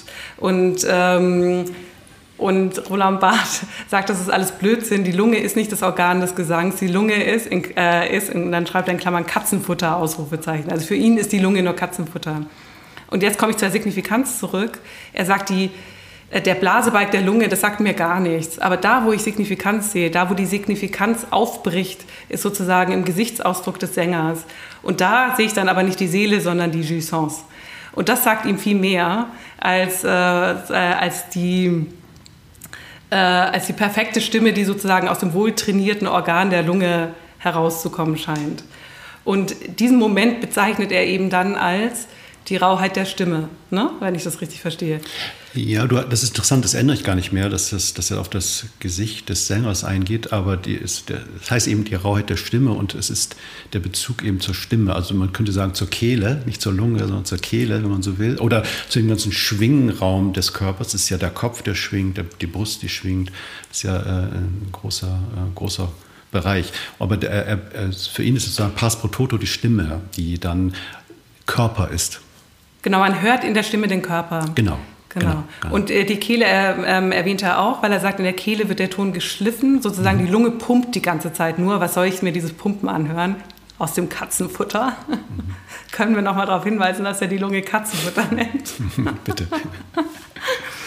äh, sondern die Kehle schärft den Ton und dann bricht sich aber, ähm, die Signifikanz bricht eigentlich aus, äh, auf im Gesichtsausdruck. Und das finde ich ganz spannend, dass er hier sozusagen den äh, Bild wieder mobilisiert, wo es doch eigentlich um die Stimme geht und die Materialität der Stimme und diesen Überhang des körperlichen oder den Körper, den man in der Stimme hört. Also irgendwas, was sich nicht trainieren lässt, also irgendwie was, und das ist eben dann das Raue, ne? also das, was sich nicht glätten lässt. Nee, noch anders. Äh, ja, ja. Was er sagen will, und das hat mich damals, als ich das erste Mal las, total überzeugt, ist, äh, dass es neben dieser, ich wiederhole dich jetzt eigentlich nur, neben dieser Konvention, was ein, wie ein romantisches Lied zu interpretieren, es noch etwas anderes gibt. Und darauf schärft er sozusagen sein Ohr. Und das hört er mehr bei diesem Panzera als bei Fischer Disco. Bei Fischer Disco hört er die Rhetorik, die Repräsentanz des Romantischen. Und bei dem Panzera hört er den Körper, die Stimme. Ne? Und, und das nennt er dann rau. Das, die, die, diese Rauheit übertönt, das ist die Glätte der, der Rhetorik, wenn man das so will. Nicht? Oder man kann sagen, das Gesang, der gesangliche Stereotypie, Stereotypie, wenn man dieses Wort nochmal sagen will. Und er sagt dann eben, diesen, macht diese tolle Aussage, wo sagt, ja, hätte man da schon länger drauf gehört, dann wäre die, äh, die Avantgarde gar nicht so revolutionär gewesen, ne? die sozusagen systematisch dann versucht, die Rauheit zu produzieren. Ich hatte jetzt kürzlich ein, ein, Gespräch mit einer Freundin, mit der Literaturwissenschaftlerin Marianne Schuller, die sagte etwas sehr Bedenkenswürdiges. Sie sagte, ja, sie hat es auch früher mit Begeisterung gelesen, sie hat es auch gerade wieder gelesen. Und zwar im Hinblick auf Kafka, über Josephine und das ähm, Volk der Mäuse, also um eine, als um eine Sängerin geht. Und sie meinte, ja, es käme ihr jetzt aber auch vor, und jetzt haue ich ein bisschen gleiche Kerbe, die ich vorhin hatte, dass sie findet, dass dieser sonst so sensible Schreiber Barth auch da sonderbar brutal ist, nämlich in der Art und Weise, wie er den Fischer Dieskau abkanzelt. Er ist unglaublich wertend. Und das ist er eben in vielen Dingen dann auch. Und die Frage ist aber weiterführend, das hat jetzt die Marianne Schuler nicht gesagt, wenn er wiederkehrend vom Körper spricht, auch die Lust am Text und anderen Texten, was meint er eigentlich damit?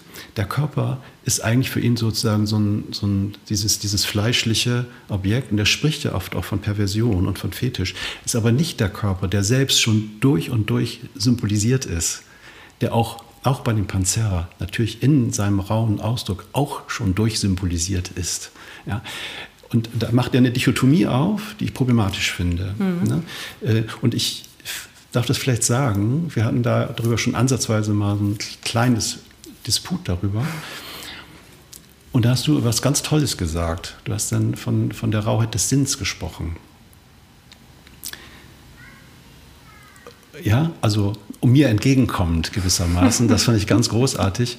Und äh, ja, weil, ähm, das, darüber kann man nochmal nachdenken. Also die, diese Problematik, von, du hast eben auch ein bisschen, das versucht auch aufzuweichen. Du sagst nicht Signifikat, aber Signifikanz. Ja, das ist ja auch ein Versuch, das wieder reinzuholen, gell?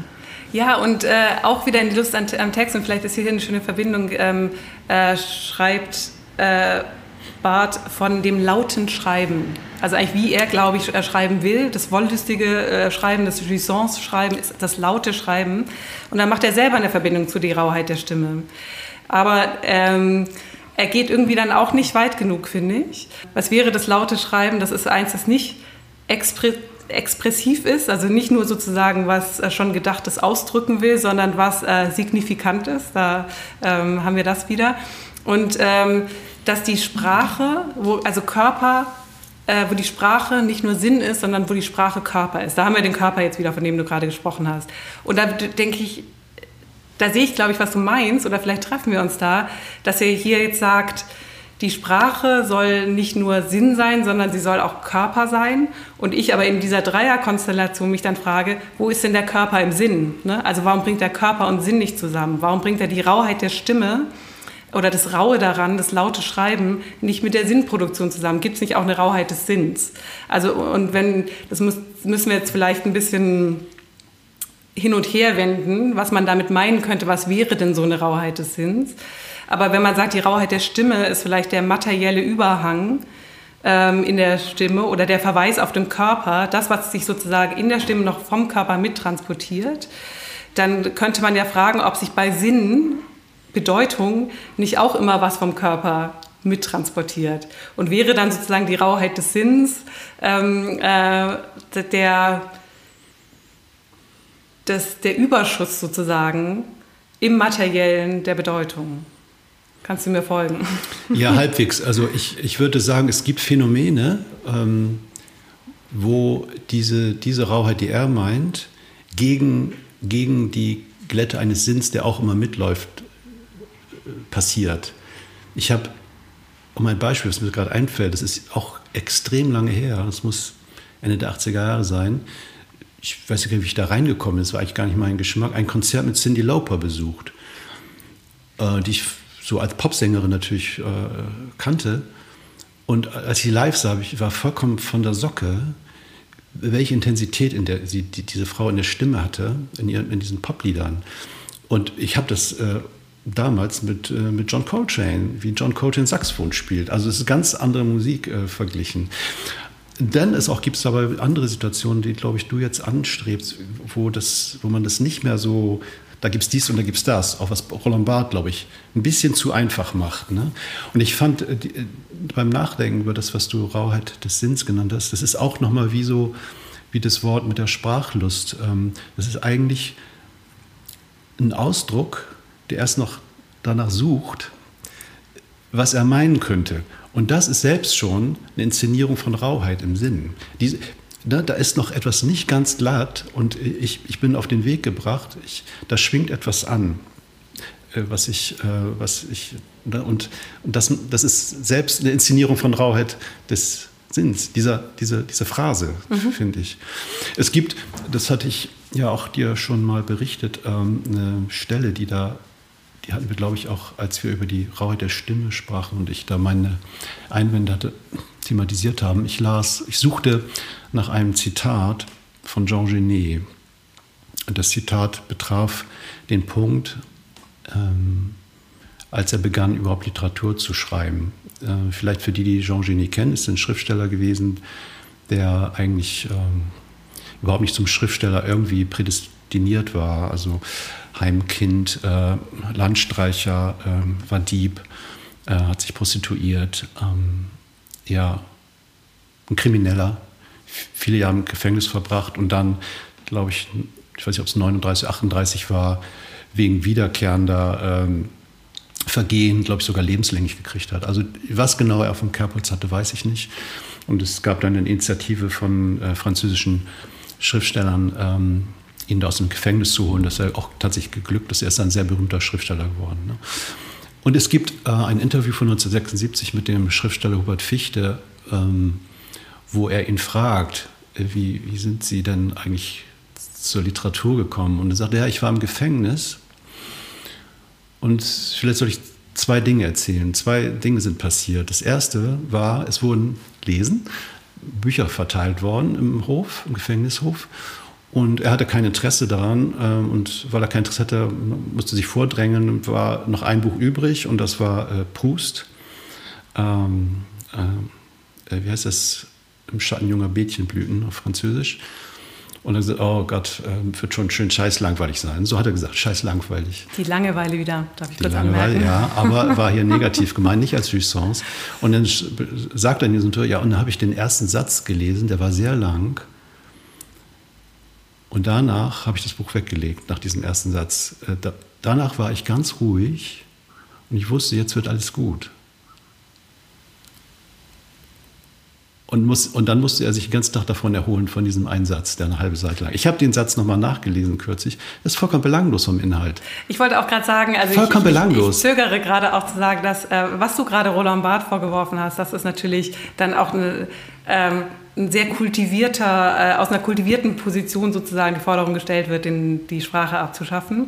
Natürlich in der Sprache zu Hause sein und das ist das einzige Mittel und auch das einzige Lustmachende für ihn. Ja. Also irgendwie, irgendwas nimmt man ihm da nicht ab. Genau. Und genauso würde ich bei Genet sagen, das ist dann schon der spätere Autor, der dann spricht und wahrscheinlich ja. Zeugungs- und Ursprungsmoment irgendwie romantisiert.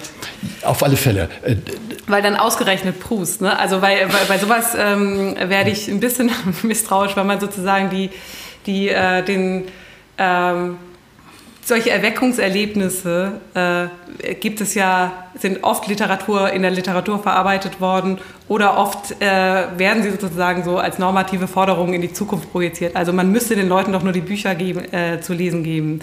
Das äh, aber man sozusagen, dass es mehr braucht als einfach nur einen einzelnen Satz, einen großen, tollen, von einem berühmten Schriftsteller formulierten einzelnen Satz, ist auch völlig klar. Das hat sehr viel damit zu tun, wie ist man aufgewachsen, äh, sagen einem Bücher, also ist man sozusagen empfänglich für Bücher im Raum, also diese ganze soziale Distinktionsgeschichte und so, die würde ich da ähm, ich, ich, glaube, die spielt eine viel größere Rolle, als man denkt. Es gibt diese Erweckungssätze, glaube ich, nur in bestimmten Kontexten.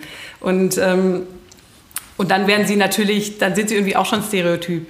Ich glaube, das ist das Problem für mich. Die Erweckung durch einen Satz ist ein Stereotyp. Äh, D'accord. Äh, ich bin äh, mit dir da einverstanden, äh, dass, das, äh, dass das man auch als Mythos lesen darf. Mhm. Dennoch haben Mythen Wirkungen. Und natürlich, äh, Sartre hat dann ja auch eine Art Biografie über Genier geschrieben, der hat, glaube ich, 700 Seiten, um zu erklären, wie das zu diesem Schriftsteller gekommen ist. Also es kann natürlich nicht dieser Satz sein. Da müssen natürlich viele, viele andere Dinge mit. Ich will aber nur auf, weil wir auf, die, auf, der, auf der Rauheit ja so ein bisschen rumreiten, darauf will ich, das war nur eine Vorrede dazu. Äh, er selbst macht da keine, keine äh, Schlussfolgerung daraus, aber dann gibt es eben diese zweite Stelle, wo äh, dann eben der Hubert Fichte ihn fragt, ja, und wie, wie kam das jetzt zu dem Schreiben?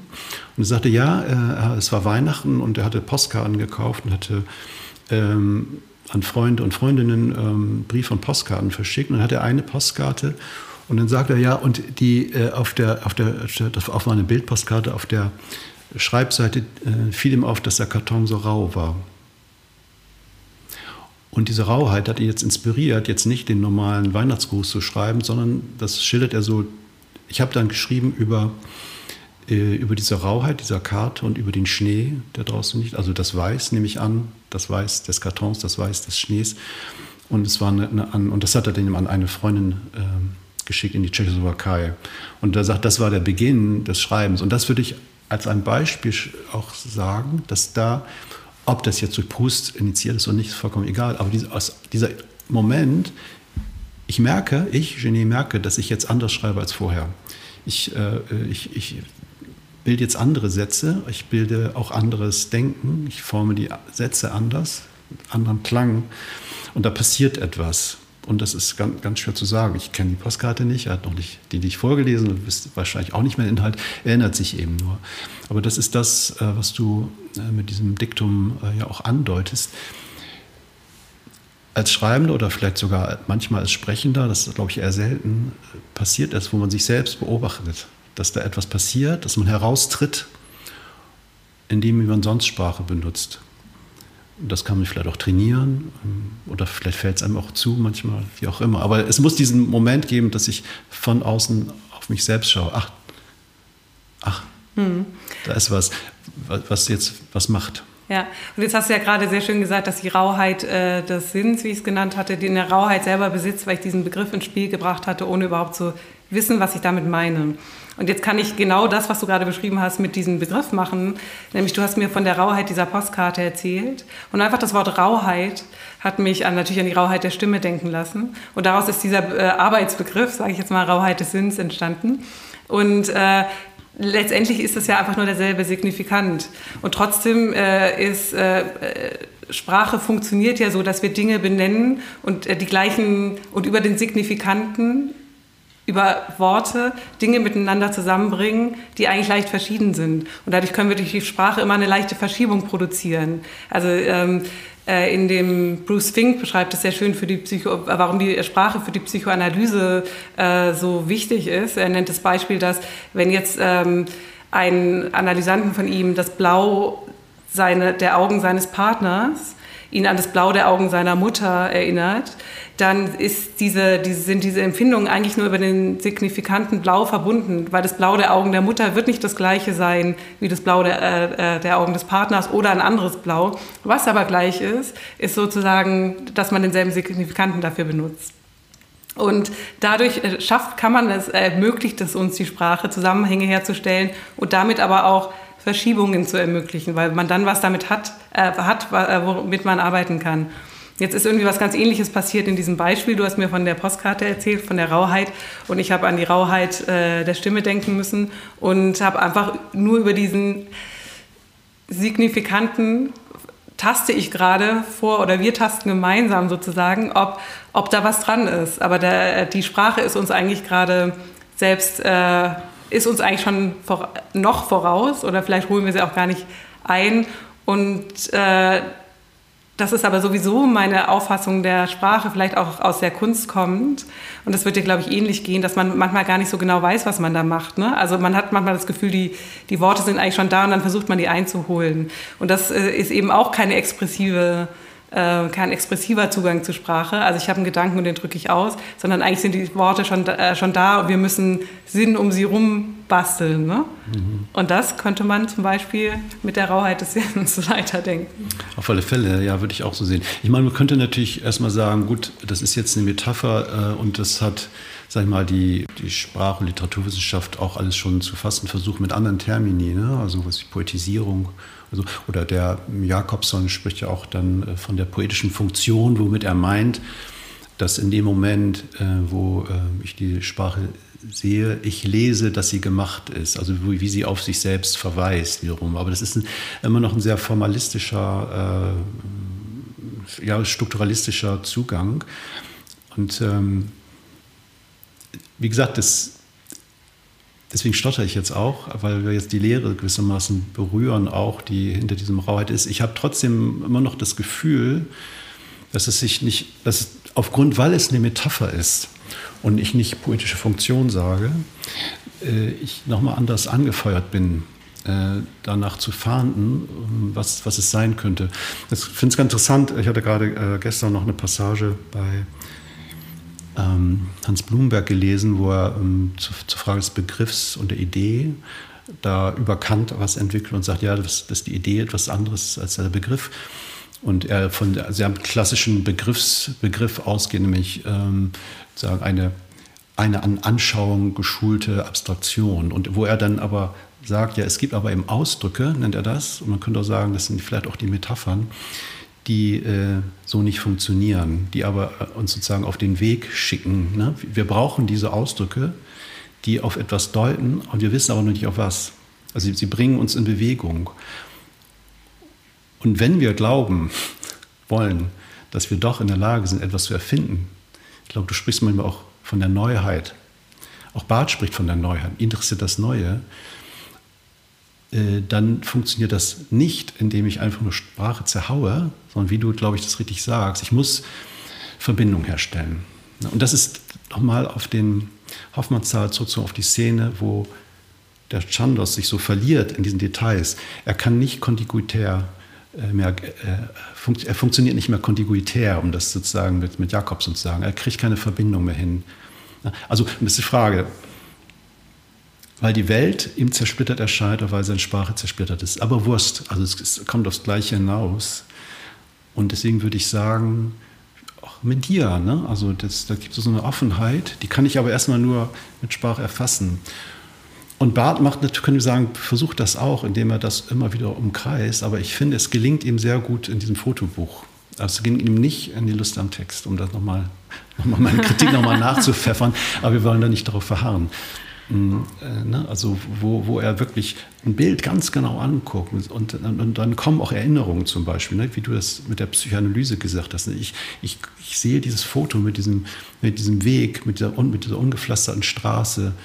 Äh, ich, ich kenne das aus meiner Reise nach Rumänien. Ne, plötzlich kommt da auch Erinnerungs- und Affekte da. Ne, da, hat, hat er was erlebt. Ne, und das aber es geht, glaube ich, ja. sehr weit über die Erinnerung hinaus. Auf also, alle Fälle. Auf alle also Fälle. Die, die, die Bilder oder vielleicht um es kurz zusammenzufassen, in die helle Kammer ist, äh, ist eben Versuch anhand von Fotografien das zu isolieren, was einen am, an einem Bild oder zu beschreiben, was einen ihn persönlich an einem Bild trifft, besticht sozusagen.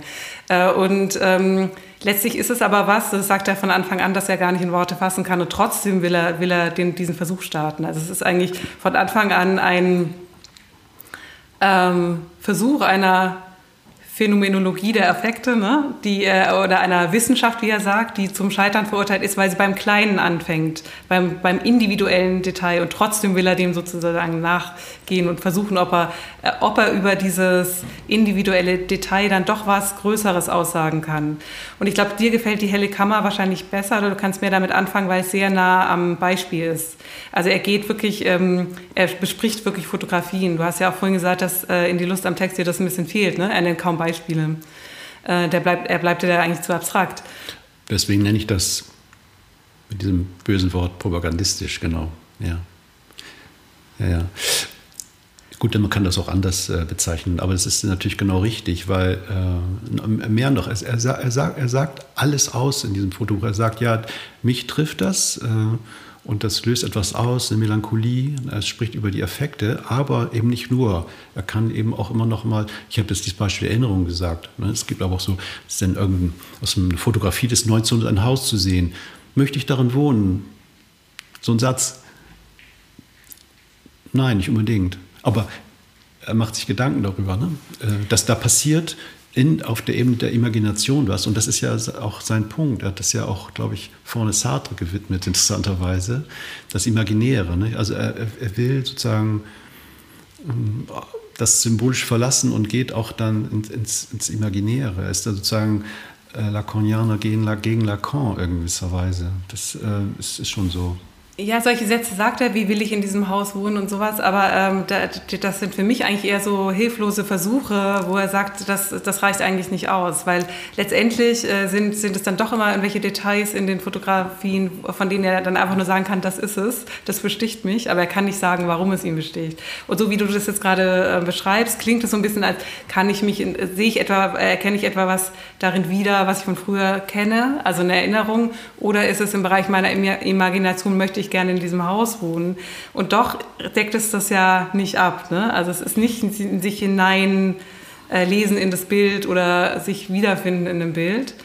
Es ist ja oft gar nicht das Haus, also es ist da ja dann oft ein ganz am Rande gesehenes Detail und ja, eben nicht das Haus, sondern es könnte dann irgendwie die, der, der Giebel sein des Hauses. Ja, und die Schnalle am Schuh ist das zum Beispiel. Genau, oder ja. der, der sind bei ihm auch immer wiederkehrend die Hände, und deswegen vielleicht eben nicht imaginär, also zum Beispiel, äh, also weder im Lacanischen Sinne von der Ganzheit, ne, dass er das als Ganzheit erfasst, noch in dem alltagssprachlichen Sinne von, er imaginiert sich da hinein.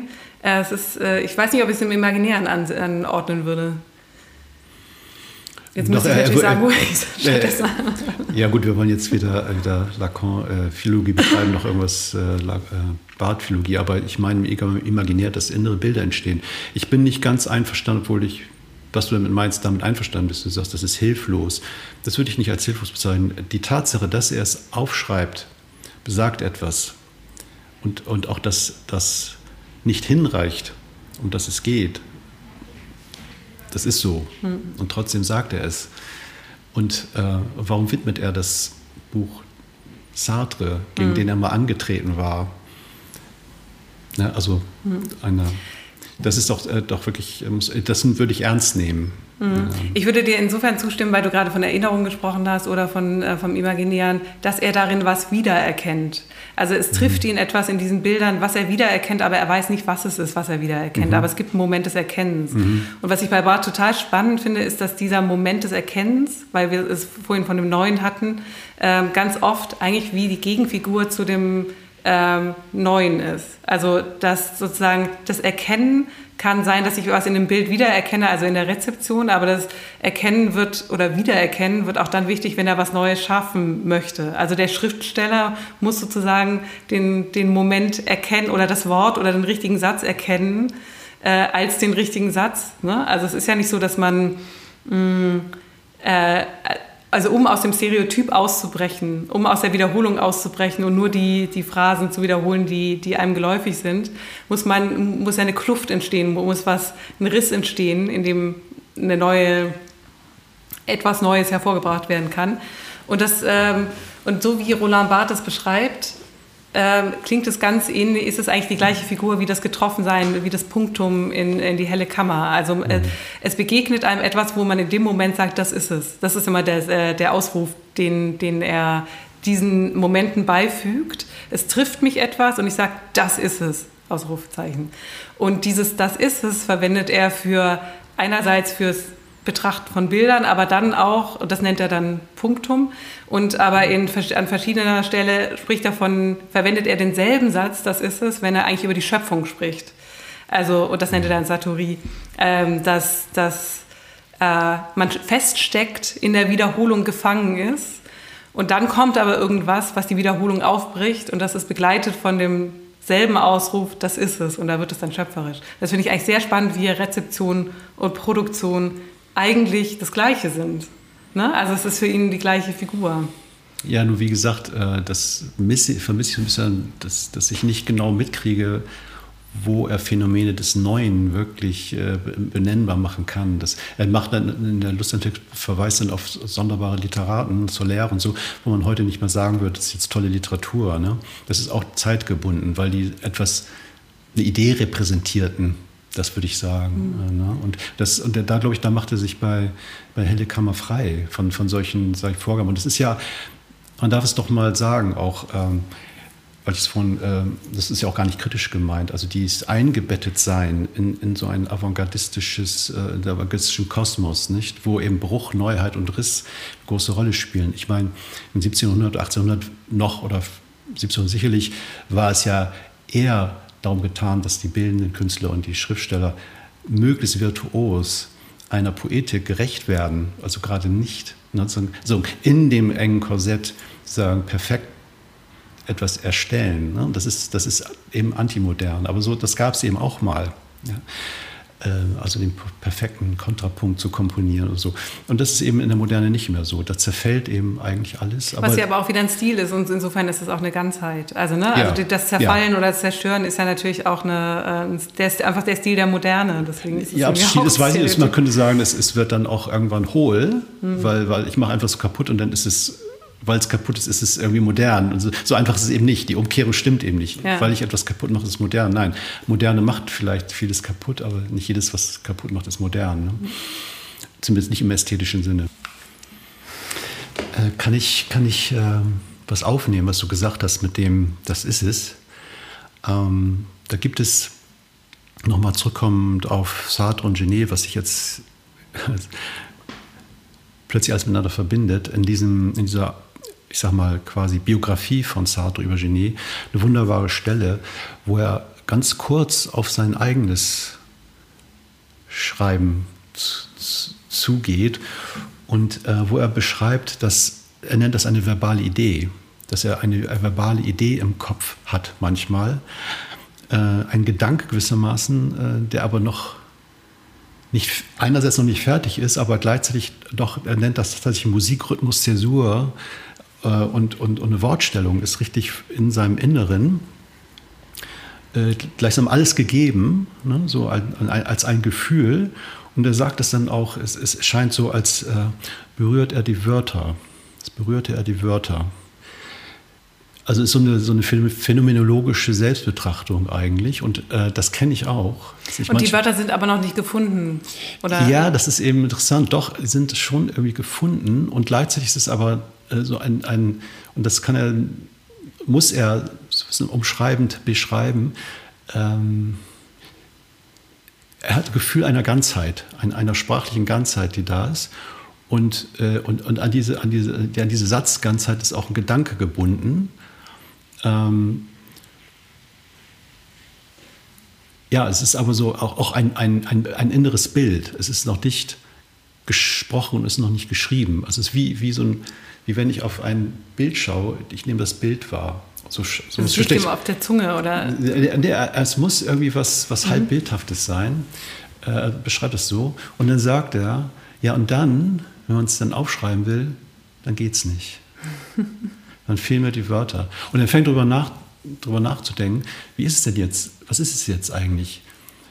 Da war ein Gedanke und irgendwie war der auch schon Sprache und dann ist er plötzlich weg und die Wörter fehlen einem. Und man kann ihn nicht mehr ausdrücken. Es stimmt alles nicht mehr. Es, ne, das ist es nicht. Erst, es ist es im Kopfe und in der, in der Realisierung ist es das nicht mehr. Und er sagte, komme ich, komm ich nicht an die Gedanken ran und ich war da aber dran, oder sind die Gedanken noch unscharf gewesen und deswegen war die Sprache auch unscharf. Das kann natürlich nicht mehr entscheiden. Das fand ich aber äh, nochmal vor dem Hintergrund, dass du eben gesagt hast, das ist es. Interessant, dass es, glaube ich, an so einem Punkt, an so einem Heureka-Punkt, gleichzeitig auch der Punkt ist, wo es auch wieder wegkippen kann. Ich, da bin, bin ich überzeugt von, dass es, das ist es, ähm, dass das eigentlich das Gleiche ist, wie das ist es nicht. Ähm, Du weißt, dass ich mich in letzter Zeit damit beschäftigt habe, nämlich bei, äh, ich, mir ist aufgefallen oder was, was mich irgendwie, ist eigentlich ähnlich wieder so, dass ich über, äh, dass die Worte zuerst da waren oder ich in mich was angesprochen hat ästhetisch, wie du das vorhin beschrieben hast mit äh, den äh, Worten auf der, an der Seite von Thomas Mann, da springt einen was an. Man weiß, da ist irgendwas, aber man weiß noch nicht was. Und in dem Fall war das, dass ich ähm, bei Roland Barthes immer wieder dieses Das ist es gefunden habe. Und dann bei einer Stelle in Lacan, das ist es nicht. Und das ist im 19. Seminar. Und da beschreibt ähm, äh, Lacan, wendet sich eigentlich gegen Wittgenstein, der gesagt hat, es gibt Dinge, die kann man nicht aussprechen. Die gehören in den Bereich des Mystischen. Also es gibt was, was sich mit Sprache nicht ausdrücken lässt. Und Lacan sagt, nee, ich widerspreche.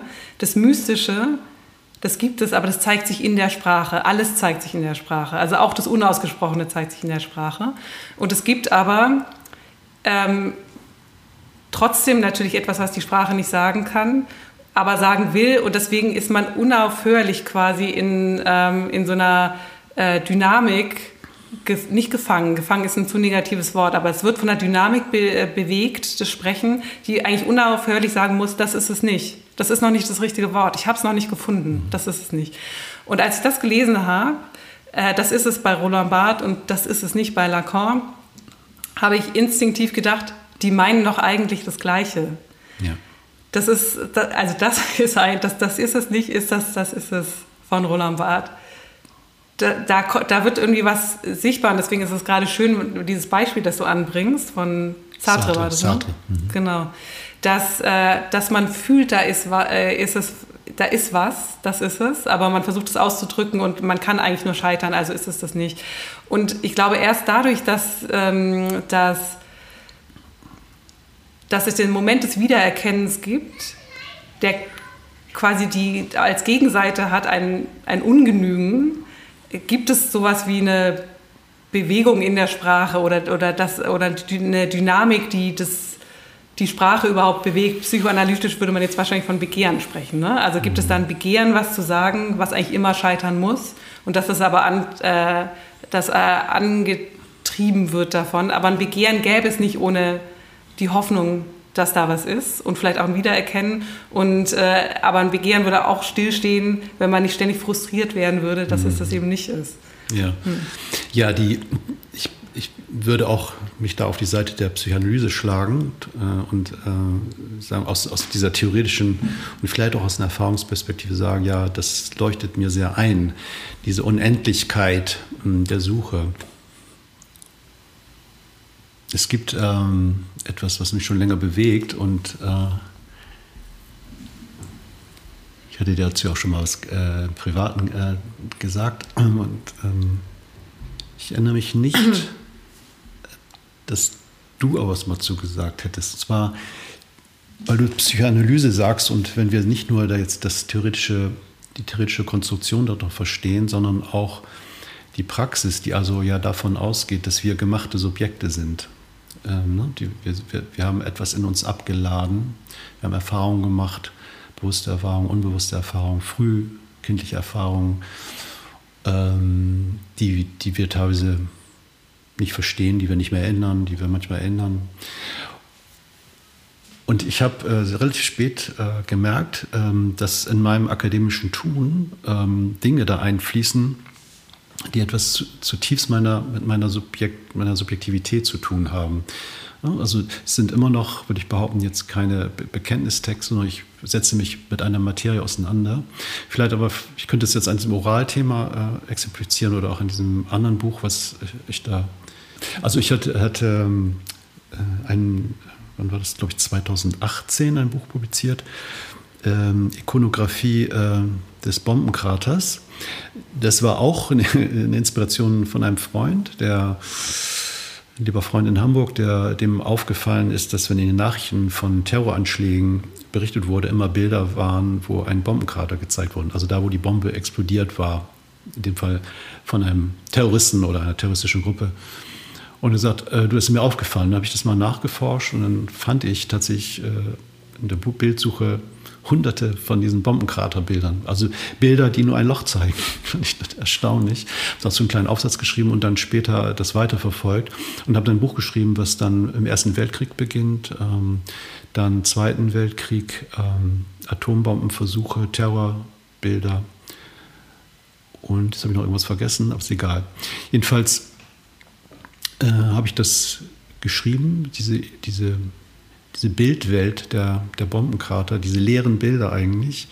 Und die haben verschiedene Funktionen in verschiedenen historischen Kontexten und auch von wem sie gemacht wurden, ist ja ganz klar. Aber was mir dann irgendwann auffiel, ist, dass ähm, meine beiden Eltern, das wusste ich schon, aber ich, beim Schreiben war es mir nicht klar, beide traumatisiert sind vom Krieg. Mein Vater war selber noch im Zweiten Weltkrieg als junger Mann und er hat es mal gesagt, er hat nie was davon erzählt, äh, dass ihm neun Jahre seines Lebens gestohlen wurden. Meine Mutter war in Bremen ähm, Kind und Jugendliche und hat die Bombenangriffe auf Bremen erlebt. Und äh, dann habe ich mal nachgefragt, äh, weil ich diese nicht mehr kannte, meine beiden Großväter waren beide im Ersten Weltkrieg. Also meine Vorfahren waren tot durch, durchgeprägt von, von Krieg. Und ich habe äh, mir das als totale plausible Konstruktion, vielleicht ein Mythos, ähm, dann hinterher gesagt, du, ich Una, du hast das aufgeschrieben, was deine Eltern nicht sagen konnten. Ich habe sozusagen ihr Wort ergriffen. Äh, ich weiß von meiner Mutter zum Beispiel noch, ähm, dass wenn im Fernsehen so Bilder waren, ob fiktiv oder real, von Kriegsmissionen, dann ist sie quasi rausgelaufen. Ich kann das nicht sehen. Mhm. Und als sie sagte, ja, ich habe ich hab da dieses Buch, warum hast du dieses schreckliche Thema? Und, ähm, dieses, ne, ich, ich, äh, ich habe die Wortsprachlosigkeit übernommen. So, ne? ähm, also die Frage, wie, wie kommt es zu den Themen, bei welchen Themen sagst du, das ist es? Ja, das ist es. Und es geht auch natürlich um die Konstruktion von Sinn, von der wir von dem wir ja vorhin auch schon besprochen haben. Und, und nochmal mit Hinblick auf das ist es und die Psychoanalyse, ne, und eben hast du es ja, so macht man das ja auch, sehr abstrakt gesprochen, Ne? Mich interessiert da, wie so ein Prozess da abläuft. Ja? Aber da ist nicht dein Subjekt, scheine ich auf, mhm. ne? wenn du so sprichst. Ne? Da, was du bist. Mhm. Und vielleicht weißt du das auch gar nicht und findest es auch vielleicht erst raus, vielleicht auch nie. Aber ich erzähle diese kleinen äh, Episödchen, äh, weil ich das auch auffällig finde im akademischen Bereich, dass da nie, nie das eine Rolle spielt eigentlich. Wer spricht da eigentlich und warum spricht er über dies, dies und jenes Thema? Mhm. Äh, muss auch nicht sein, es geht um die Sache, aber ähm, es wird auch nie problematisiert. Das finde ich äh, sonderbar. Die Motive dahinter, ja. Also war das jetzt eine Frage, was mich. Ja, du sollst jetzt keine Bekenntnisse äh, hier deiner Öffentlichkeit naja, aber mich, mich interessiert äh, sozusagen dieses hinter, hinter dieser, dieser Schicht der theoretischen, des theoretischen Vokabulars, sozusagen, was dann doch sozusagen dieses Treiben ist so dieses, mhm. da ist so, eine, so ein Kern des Ungekannten, des Halbgekannten, also wie bei Sartre. Ich habe da einen Satz im Kopf, äh, mhm. der, der, verfliegt aber auch und dann kommt er aber wieder und äh, dieses, ne, warum, warum bist du Künstlerin geworden? Ne? Jetzt entwickelst du dich langsam zu einer Theoretikerin, also vielleicht hast du auch mal den falschen Weg eingeschlagen und das du bist eigentlich was anderes, weil du was anderes begehrst. Ja, ich habe, äh, auch weil wir vorhin von Genet gesprochen haben und dass es da diesen, diesen äh, Ursprungsmythos gibt, warum er anfängt zu schreiben. Ne? Äh, Kascha Fodakowski, die ähm, vor drei Episoden hier zu Gast war, die ähm, ja selber Künstlerin ist, die liebt es, ähm, diese Ursprungsmythen bei Künstlern und Künstlerinnen zu sammeln. Also die fragt eigentlich alle ihre befreundeten Künstler und alle, wie, wieso bist du Künstlerin geworden oder Künstler geworden?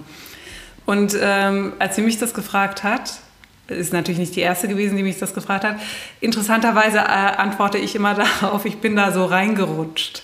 Und das ist für sie ähm, sehr auffällig gewesen, weil sie meinte, normalerweise gibt es den Moment, ne? also die Postkarte bei Genet oder Proust bei Genet oder es gibt... Ähm, Kascha hat auch eine ganz tolle Geschichte, warum sie, äh, sie ich glaube ich auch erzählen darf, weil ich äh, weiß, dass sie in ihrem Buch, das sie gerade veröffentlicht, äh, vorkommt, also bald auch, also nicht äh, äh, privat erzählt ist, dass sie ähm, äh, ein schüchternes Kind war, das sich in der Gesellschaft anderer Leute nicht so wohl gefühlt hat, im Gegensatz zu ihrem Bruder und sich immer unter dem Tisch versteckt und da irgendwas gemacht hat. Und die Mutter das vor Leuten gerechtfertigt hat mit She's an Artist.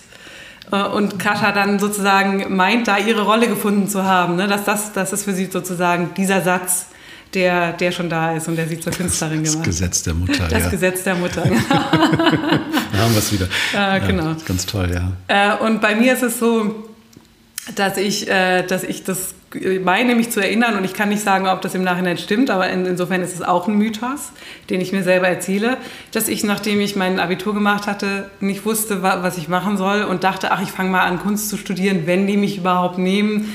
Und, aber ich bin keine Künstlerin. Und dann, also ich hab, äh, bin dann an, äh, in der Kunsthochschule aufgenommen worden und dachte aber die ganze Zeit und durch mein ganzes Studium durch, ach, ich mache das erstmal nur und dann studiere ich noch was anderes. Also, äh, und das meine ich mit, ich bin dann, ich bin da so reingerutscht, weil ich dann am Ende des Studiums mich als Künstlerin vorgefunden habe äh, und wahrscheinlich aber diesen Mythos brauchte von, ich mache das ja gar nicht ähm, seriös, sondern ich mache das so nebenher, mhm. äh, um, um dieser Sache eigentlich nahe zu kommen. Eine zweite Geschichte, weil du, weil du gerade die Bombenkrater-Geschichte ähm, erzählt hast, ist das, und daher kommt, glaube ich, so was Mystisches in meiner Familie, ist, dass mein Vater bei einem Alchemisten aufgewachsen ist, in entscheidenden Jahren. Also von fünf bis neun wurde seine Mutter, die fünf Kinder alleine großgezogen hat, von dem ähm, Dichter und Alchemisten und Übersetzer Alexander von Bernus aufgenommen. Die konnten in Donaumünster in seinem Gartenhaus wohnen. Ähm, für diese fünf Jahre und mein Vater war eben vier Jahre alt und ähm, hat dort bis neun, glaube ich, gewohnt. Und äh, Alexander von Bernus ist eine sehr interessante Figur, weil der äh, in den Literatenkreisen abhing, aber auch sich mit dem Werk von Paracelsus beschäftigt hat, angefangen hat, es zu äh, übersetzen und zu praktizieren. Also er hat wirklich ein alchemistisches Labor betrieben und äh, mein Vater ist über die Felder sozusagen äh, gegangen und hat, ihm, hat Mutterkorn für ihn auf den Feldern gesammelt und hat ihm assistiert. Und dadurch hat mein Vater in seiner, also mein Vater war Jurist, äh, und trotzdem hat er immer so ein leicht mystisches Element behalten. Einfach in der, oder so ein spielerisch, vielleicht manchmal kokett, kokett mystisches Element, dass ich natürlich dann in irgendeiner Weise wird es mich beeinflusst haben und ich kann mir vorstellen, dass das äh, dieses, dieses Durchlässige, mein Interesse für das Mystische, ähm, meine Auffassung von Kunst. Wenn, wenn man es jetzt in, einer, in einem Familienmythos einsortieren wollte, könnte man dort eine Verbindung machen, sagen wir mal so. Ja, das finde ich schon bemerkenswert. Also äh, dieser Alchemist ist ja gewissermaßen ein erwählter Großvater aus deiner Position mit. Ne? Ich hatte ja auch meine Großväter, die ich auch mhm. nicht gekannt habe, also ja. die Kriegsteilnehmer in dem Fall. Und das hier so, so, so konstruierst du es jetzt auch, so ein transgenerationeller äh, Strom da eigentlich stattfindet, den, den du fortsetzt. Ne? Zwar transformiert, ähm, äh, aber ne? also du hast ja eben dich so ein bisschen abfällig über die Ursprungsmythen da äh, äh, ausgelassen, aber sie funktionieren eben vielleicht doch auch wenn man den, den, den Ursprungsideen nicht, nicht anhängen will. Das, das meine ich auch. Ne? Und das ist ja dunkel. Ist ja sehr, sehr dunkel. Äh, und, aber komischerweise fällt es dann, kann es auffallen manchmal. Mhm. Es ist nicht so, dass es nicht da ist. Mhm. Du kannst diese Geschichte erzählen von deinem Vater, der wiederum in der Alchemistenküche da daheim war zumindest und das genau. sich, sich fortgepflanzt hat. Ja, und dann der Kontrast natürlich zwischen der, also weil wir vorhin von der äh, Sprache als Gesetz gesprochen haben mhm. und äh, auch der Sprachauffassung, wie Walter Benjamin das beschreibt, ne, die Sprache nach dem Sündenfall, die dann Mittel wird und Urteil wird und ähm, Medium wird und, ähm, ähm, und sich für ihn da irgendwie abschleift. Und äh, für meinen Vater könnte man jetzt sagen, hat er irgendwie beides repräsentiert. Ne? Als Jurist äh, hat er ja natürlich das, die Sprache als Gesetz tatsächlich praktiziert. Und trotzdem gab es immer noch dieses, dieses äh, mystische andere Element. Mhm. Und vielleicht, das ist jetzt äh, spannend, das könnte ich jetzt als Mythos erstmal so behaupten, aber vielleicht ähm, ist es ja sinnvoll, äh, dass mich genau das natürlich, also die Leute, die meinen Podcast länger schon hören, werden es wiedererkennen als, als Motiv, dass mich das Unsagbare und das Sagbare äh, wahnsinnig fasziniert, ne? oder das Mystische und, äh, und dann das äh, Symbolische, die Sprache als Gesetz gegen äh, das Reale oder das, was man eben in, in nicht symbolisieren kann. Das kommt da irgendwie, das, das könnte man jetzt so, wenn man wollte, sagen, dass es dass es da schon angelegt Mich, ist. Mir leuchtet es total ein, also diese Konstruktion und auch deine vehemente Verteidigung von Roland Barthes. Ne? Also das, was, weil, weil du es da auch wieder siehst, gewissermaßen. Mhm. Äh, es ist einerseits wird er gehandelt als, als äh, Zeichentheoretiker. Hm? Andererseits benimmt er aber sich nicht so. ja, genau. Also man könnte sogar so sagen, Gut, wir halten uns jetzt ein bisschen vielleicht sehr an Roland Barth fest, aber ist vielleicht nur ein Beispiel für weiteres. Das ist jetzt mittlerweile meine, meine Wahrnehmung, dass er mal Anhänger irgendwann wurde des, des Strukturalismus und auch sehr hardcore teilweise das betrieben hat.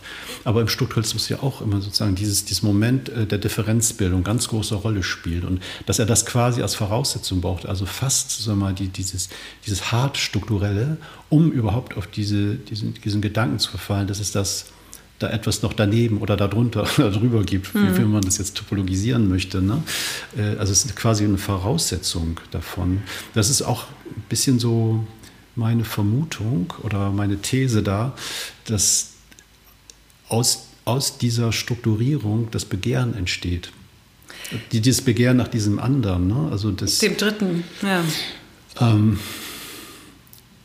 ich habe das jetzt auch in diesem, in diesem noch, noch, noch nicht fertigen Buch auch mal paralysiert mit dem Rousseau, weil man das da auch wieder auffindet, ne? wo der Rousseau eben auch seine, seine, nicht auch, dann Barth hat ja keine Ursprungsidee, aber der Rousseau eine Ursprungsfantasie hat, einen Ursprungsmythos konstruiert, wo die Sprache in die Welt kommt, um äh, nicht die Welt zu erkunden, sondern um die Menschen in ihren Leidenschaften aneinander zu binden. Und diese Sprache, diese frühe Sprache ist eben auch eine, die ist noch nicht voller Gedanken.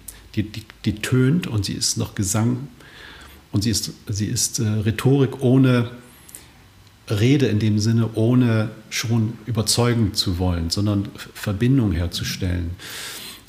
Und er beklagt dann, er lebt im 1800, Jahrhundert der, der Vernunft, der Aufklärung, dass das verschüttet geht unter dieser reinen Gedanklichkeit, unter dieser, dieser puren Welterkundung. Ne? Und das ist eigentlich der umgekehrte, das gleiche macht Roland Barth. Was, was, Ganz genau, er sagt was, auch, die, die wir brauchen, wir müssen die Linguistik abschaffen, nicht abschaffen, aber wenn, dann brauchen wir noch eine andere Sprachwissenschaft, äh, eine neben der Linguistik, mhm. die genau äh, das... Ja, mehr noch, also sein, sein, sein, was ich vorhin so ein bisschen kritisch, sein, sein destruktives Verfahren, versucht all das auszutreiben, was äh, Rousseau als, als, äh, als, als Versündigung an dieser Ursprache sieht. Das ist also vollkommen spiegelgleich, könnte, könnte man sagen. Mhm. Aber was ich, äh, was ich damit meine, ist, äh,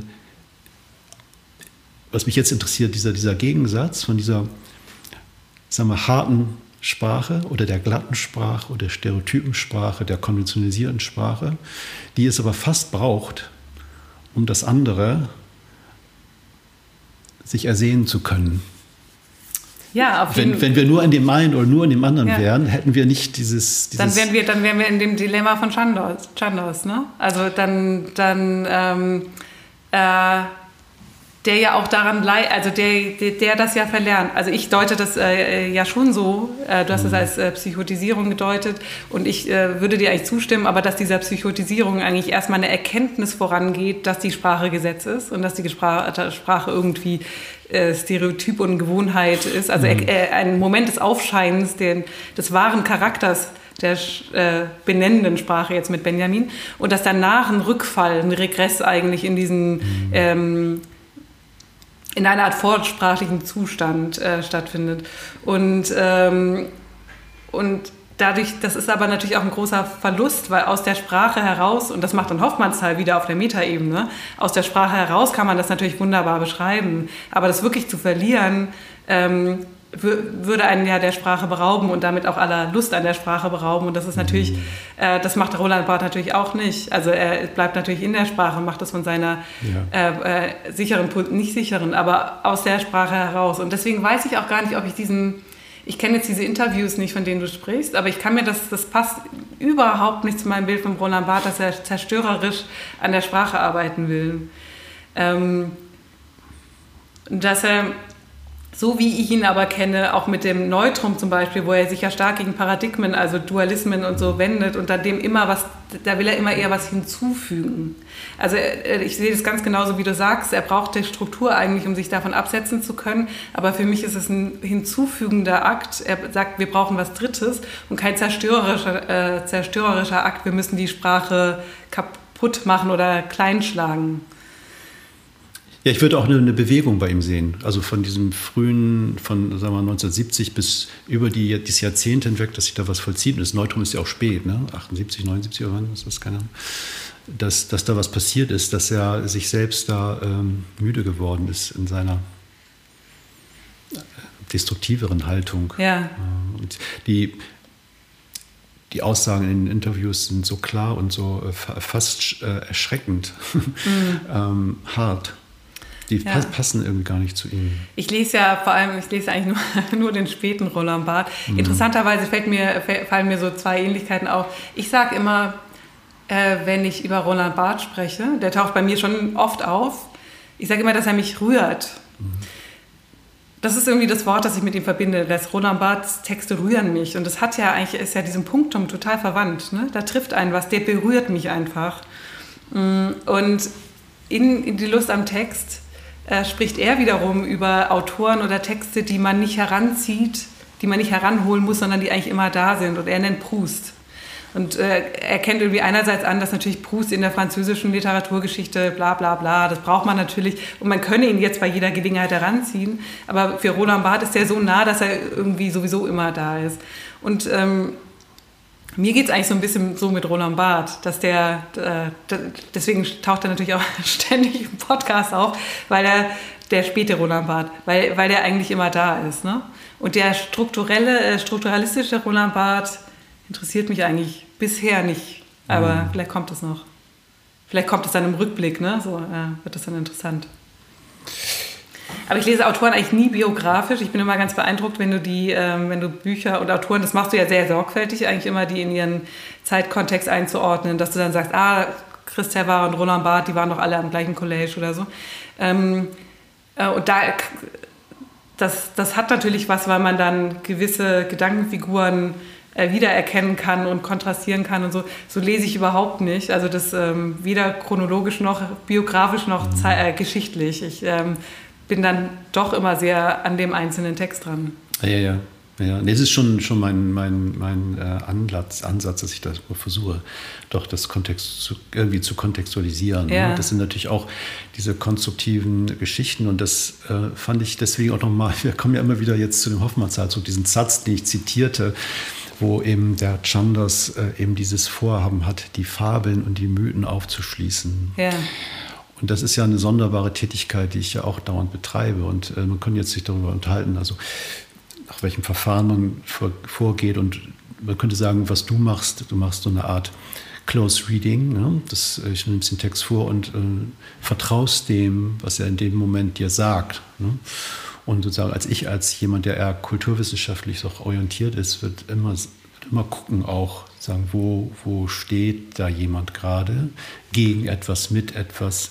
Und das ist dann doch schon für mich, das war auch gerade jetzt, weil ich ja ewig nicht mehr Barth gelesen habe, doch wirklich erstaunlich, wie eng in den 70er Jahren eben diese Produktion von Julia Kristeva, von Roland Barthes und von Lacan so eng beieinander sind und gleichzeitig dann doch auch wieder wichtig ist, wo sie auseinanderstreben in, in, in Details, die ich dann doch, wo ich dann ähm, doch meine Interessen dann verteile. Ne? Und ich bin dann eher bei Julia Kristeva insgesamt von den dreien, was das Theoretische betrifft. Mhm. Nicht, was das Schriftstellerische betrifft. Da ist mir mhm. Roland Barth am nächsten, mhm. also als, als Textproduzent. Wo die späte Christa ja auch, hat sich dann ja auch, diese, dieser Text, die Revolution der poetischen Sprache ist auch, hat auch was extrem Ideologisches, indem er gegen Ideologie angeht. Das ist genau das Gleiche. Mhm. Und ja, und Lacan, es ist ja dann auch ein prekärer, wie ich finde, prekären Weg, den er dann zum Schluss gegangen ist, auch mit seiner Annäherung an Joyce, was ich sehr schwierig finde. Nicht nur schwierig zu verstehen, sondern auch schwierig im Sinne von problematisch, was er da aus der Psychoanalyse dann macht. Aber es ist ein anderes Thema. Das ist ein anderes Thema. Ist die, man kann sagen, äh, er übertreibt die Rauheit, die Aufrauung der Psychoanalyse meines Erachtens da. Aber das ist jetzt nur eine Anspielung, die, ja. nicht, die können wir auch wegschneiden. Merke, Nee, das, das lassen wir alles drin. Und ich merke gerade aber, dass meine Stimme total rau ist. Ja, ich, ich trinke die ganze Zeit, du nicht. Und, äh. Ich trinke auch die ganze Zeit, aber mhm. ähm, äh, ich, ich, hatte die ganze Zeit schon dieses, diese, dieses heisere Gefühl auf der Stimme und dachte, und jetzt fällt mir erst auf, dass es ja perfekt passt. Okay. Du sprichst noch ein Schlusswort? Ja, also mit rauer Stimme. verabschiede ich mich. Mit rauer Stimme sage ich ähm, vielen Dank, Gunnar. Sehr, sehr gerne. Gespräch. Hat viel Lust gemacht und wenig Schmerz bereitet. Also wir haben die Schmerzseite äh, zumindest in der Ausführung irgendwie nicht richtig. Äh das stimmt jetzt, wo du es sagst. Äh, man hätte sie thematisieren können. Das haben wir nicht getan. Das nein, nein, ich meinte, in der Durchführung hat es keinen hat es Da schon gar nicht, nein. Aber wir hätten sie thematisieren können, das haben wir nicht gemacht. Nicht wirklich nur, an, nur gestreift. Angedeutet, gestreift, ja. mhm. genau. Okay. okay, danke dir. Danke.